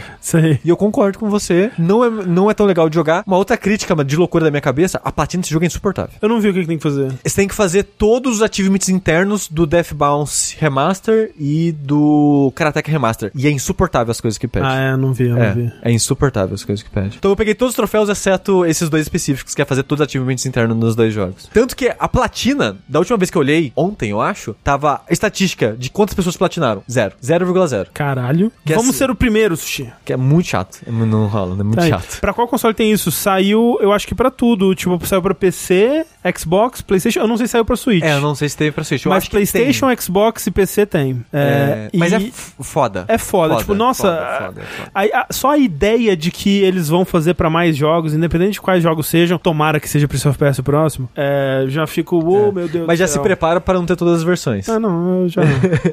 é, saiu pra Switch sim, então tem pra tudo. É. É, Assim, incrível. Incrível. incrível, incrível. É, nota naval, Museu do Karateka, assisti. E10. E10. E E. é tão ruim assim os menus do. do, do, do- Levando em conta os jogos, a época, né? E a- o remaster, que é um pouquinho decepcionante. Eu vou dar um C10. C10, tentando não considerar tantos jogos assim, é mais o museu, mas ainda considerando um pouco os jogos, porque você É acaba que o museu. a- é, pensa assim, gente, na minha nota. A qualidade dos jogos pra hoje em dia tá no bom. O museu, o quão foda ele é, tá no interessante. É isso. Ok. Então é, o Sushi então dá E10 e eu dou C10 para The Making of Karateka. Eu quero isso de todos os jogos. To- todos os Que jogos já, exi- saíram. que já É. existiram. Começa, começa lá do, do Pong e vai indo, na ordem. Um pra cada jogo. É, nota, a gente não deu nota naval pro Starfield, não. É, vou zerar primeiro. É, os era- é. Bem, vou começar a jogar agora, né não? É exatamente porque está chegando ao fim mais um episódio do Vértice. É, o último Vértice antes do Baldur's Gate 3 de console. Um Vértice Uou! divisor de. Que eu não vou conseguir jogar. Não. Porque eu vou viajar quinta-feira É e volto verdade. domingo de noite. É eu não vou verdade. conseguir jogar, infelizmente. Não, mas você vai conseguir jogar depois. Ah, não, sim. é pro Vert eu não vou, entendeu? Sim, Depois eu não. Domingo de noite eu vou- já vou começar a jogar, porra. É Pelo menos criar meu personagem, passar três horas criando personagem, eu vou passar. Pô, no Starfield eu passei três horas tentando criar o David Bowie e ficou parecido com o Hisoka. Aquilo. Mas peraí, parecia você na foto que você mandou. Ah, não, é que eu mudei, mas não parecia Ah. eu, não. Parecia, parecia, parecia, um era, o seu, Belchior. era o seu cabelinho. Godão. Não, era você. É, assim, André, era uma versão sua no que dá pra fazer na Bethesda, só que com bigode. Realizando meu sonho de ter um bigode. Era pra ser um Belchior o tempo todo? Não era pra ser um Belchior, era pra ser um, um astronauta do espaço. Eu imaginei que Parece era, muito era uma Belchior. versão André Bethesda bigode lá. Não, é, não. vers- é. É, ó, dica pro Baldur's Gate 3. Não dá pra mudar o personagem depois, hein? Ih, rapaz, vou ter que É. passar mais de três horas então criando. Exato. Olha, olha Não só. se arrependa depois do personagem. Eu só queria colocar uma. Posso colocar um asterisco no PlayStation Portal aqui? Asterisco. No Comuns Finalmente, talvez? Hum. Um amigo meu é, de Natal veio visitar semana passada. E ele trouxe o PlayStation Portal. Não, ele tá viciado no Diablo 4. Ele tem uma galerinha. Ele era viciado em WoW, a galerinha saiu do WoW e a galerinha de WoW dele agora estão jogando junto Diablo 4. Sei. Então ele me. ele- agora eu entendo das tretas que rolaram no Diablo 4, que ele me explicou tudo. Só que ele tá no, num literal vício no Diablo 4. E ele tá jogando no Xbox, no, no Series S. Aí, no último dia dele em São Paulo, ele deixou as malas aqui antes de, de viajar. Ele, tipo, ele deixou as malas, foi fazer uma última coisinha, pegou as malas e foi pro aeroporto. Aí quando ele tava aqui em casa, ele falou: Porra, vê a notícia daquele PlayStation Portal? Porra, parece mó maneiro. Aí eu olhei pra ele assim com a cara de. de, de Pobre coitado. descrença, né? Eu falei, ó, você tá ligado que aquilo não é um videogame, né? Ele, não, pô, eu sei, você só joga o seu videogame a longa distância e tal. Porra, foda. Se eu tivesse isso pra, pra Xbox, tava jogando Diablo 4 agora. Eu, tipo, ok. Não, mas. Ele tem um ponto, ele estaria jogando Diablo 4. Hum, Mas será. Mas assim, você pode fazer isso no seu celular também. É. É. Eu, eu acho que esse é o lance. E tem que ver também como que fica a longas distâncias, né? Eu não sei como é que fica. É, tem, É, teria que deixar o tipo- videogame ligado na tomada lá, sim, eterno. sim, sim. Não, mas até aí tudo bem. E um Wi-Fi, dois, duas conexões Wi-Fi boa, onde tá o seu console e onde você tá com o Portal. Sim, sim, sim. Mas eu só queria dizer, uma pessoa está interessada, se ele tivesse um PlayStation, ele não tem, e uma pessoa com um caso que pra ela faria sentido. Mais um sorriso na cara de Jim Ryan, então. né? É verdade. Então, uma- mais uma, mais uma tristeza pro mundo, né? Exato. E com esse pensamento, encerramos mais um vértice. Enquanto o Jim Ryan não para de sorrir, eu sou o André Campos. Eu sou o PlayStation Portal. Eu sou a tristeza no olhar da criança. E esse foi mais um vértice. Até mais, tchau, tchau. Tchau! Whoa, whoa, whoa, understand, without you, I'm dying.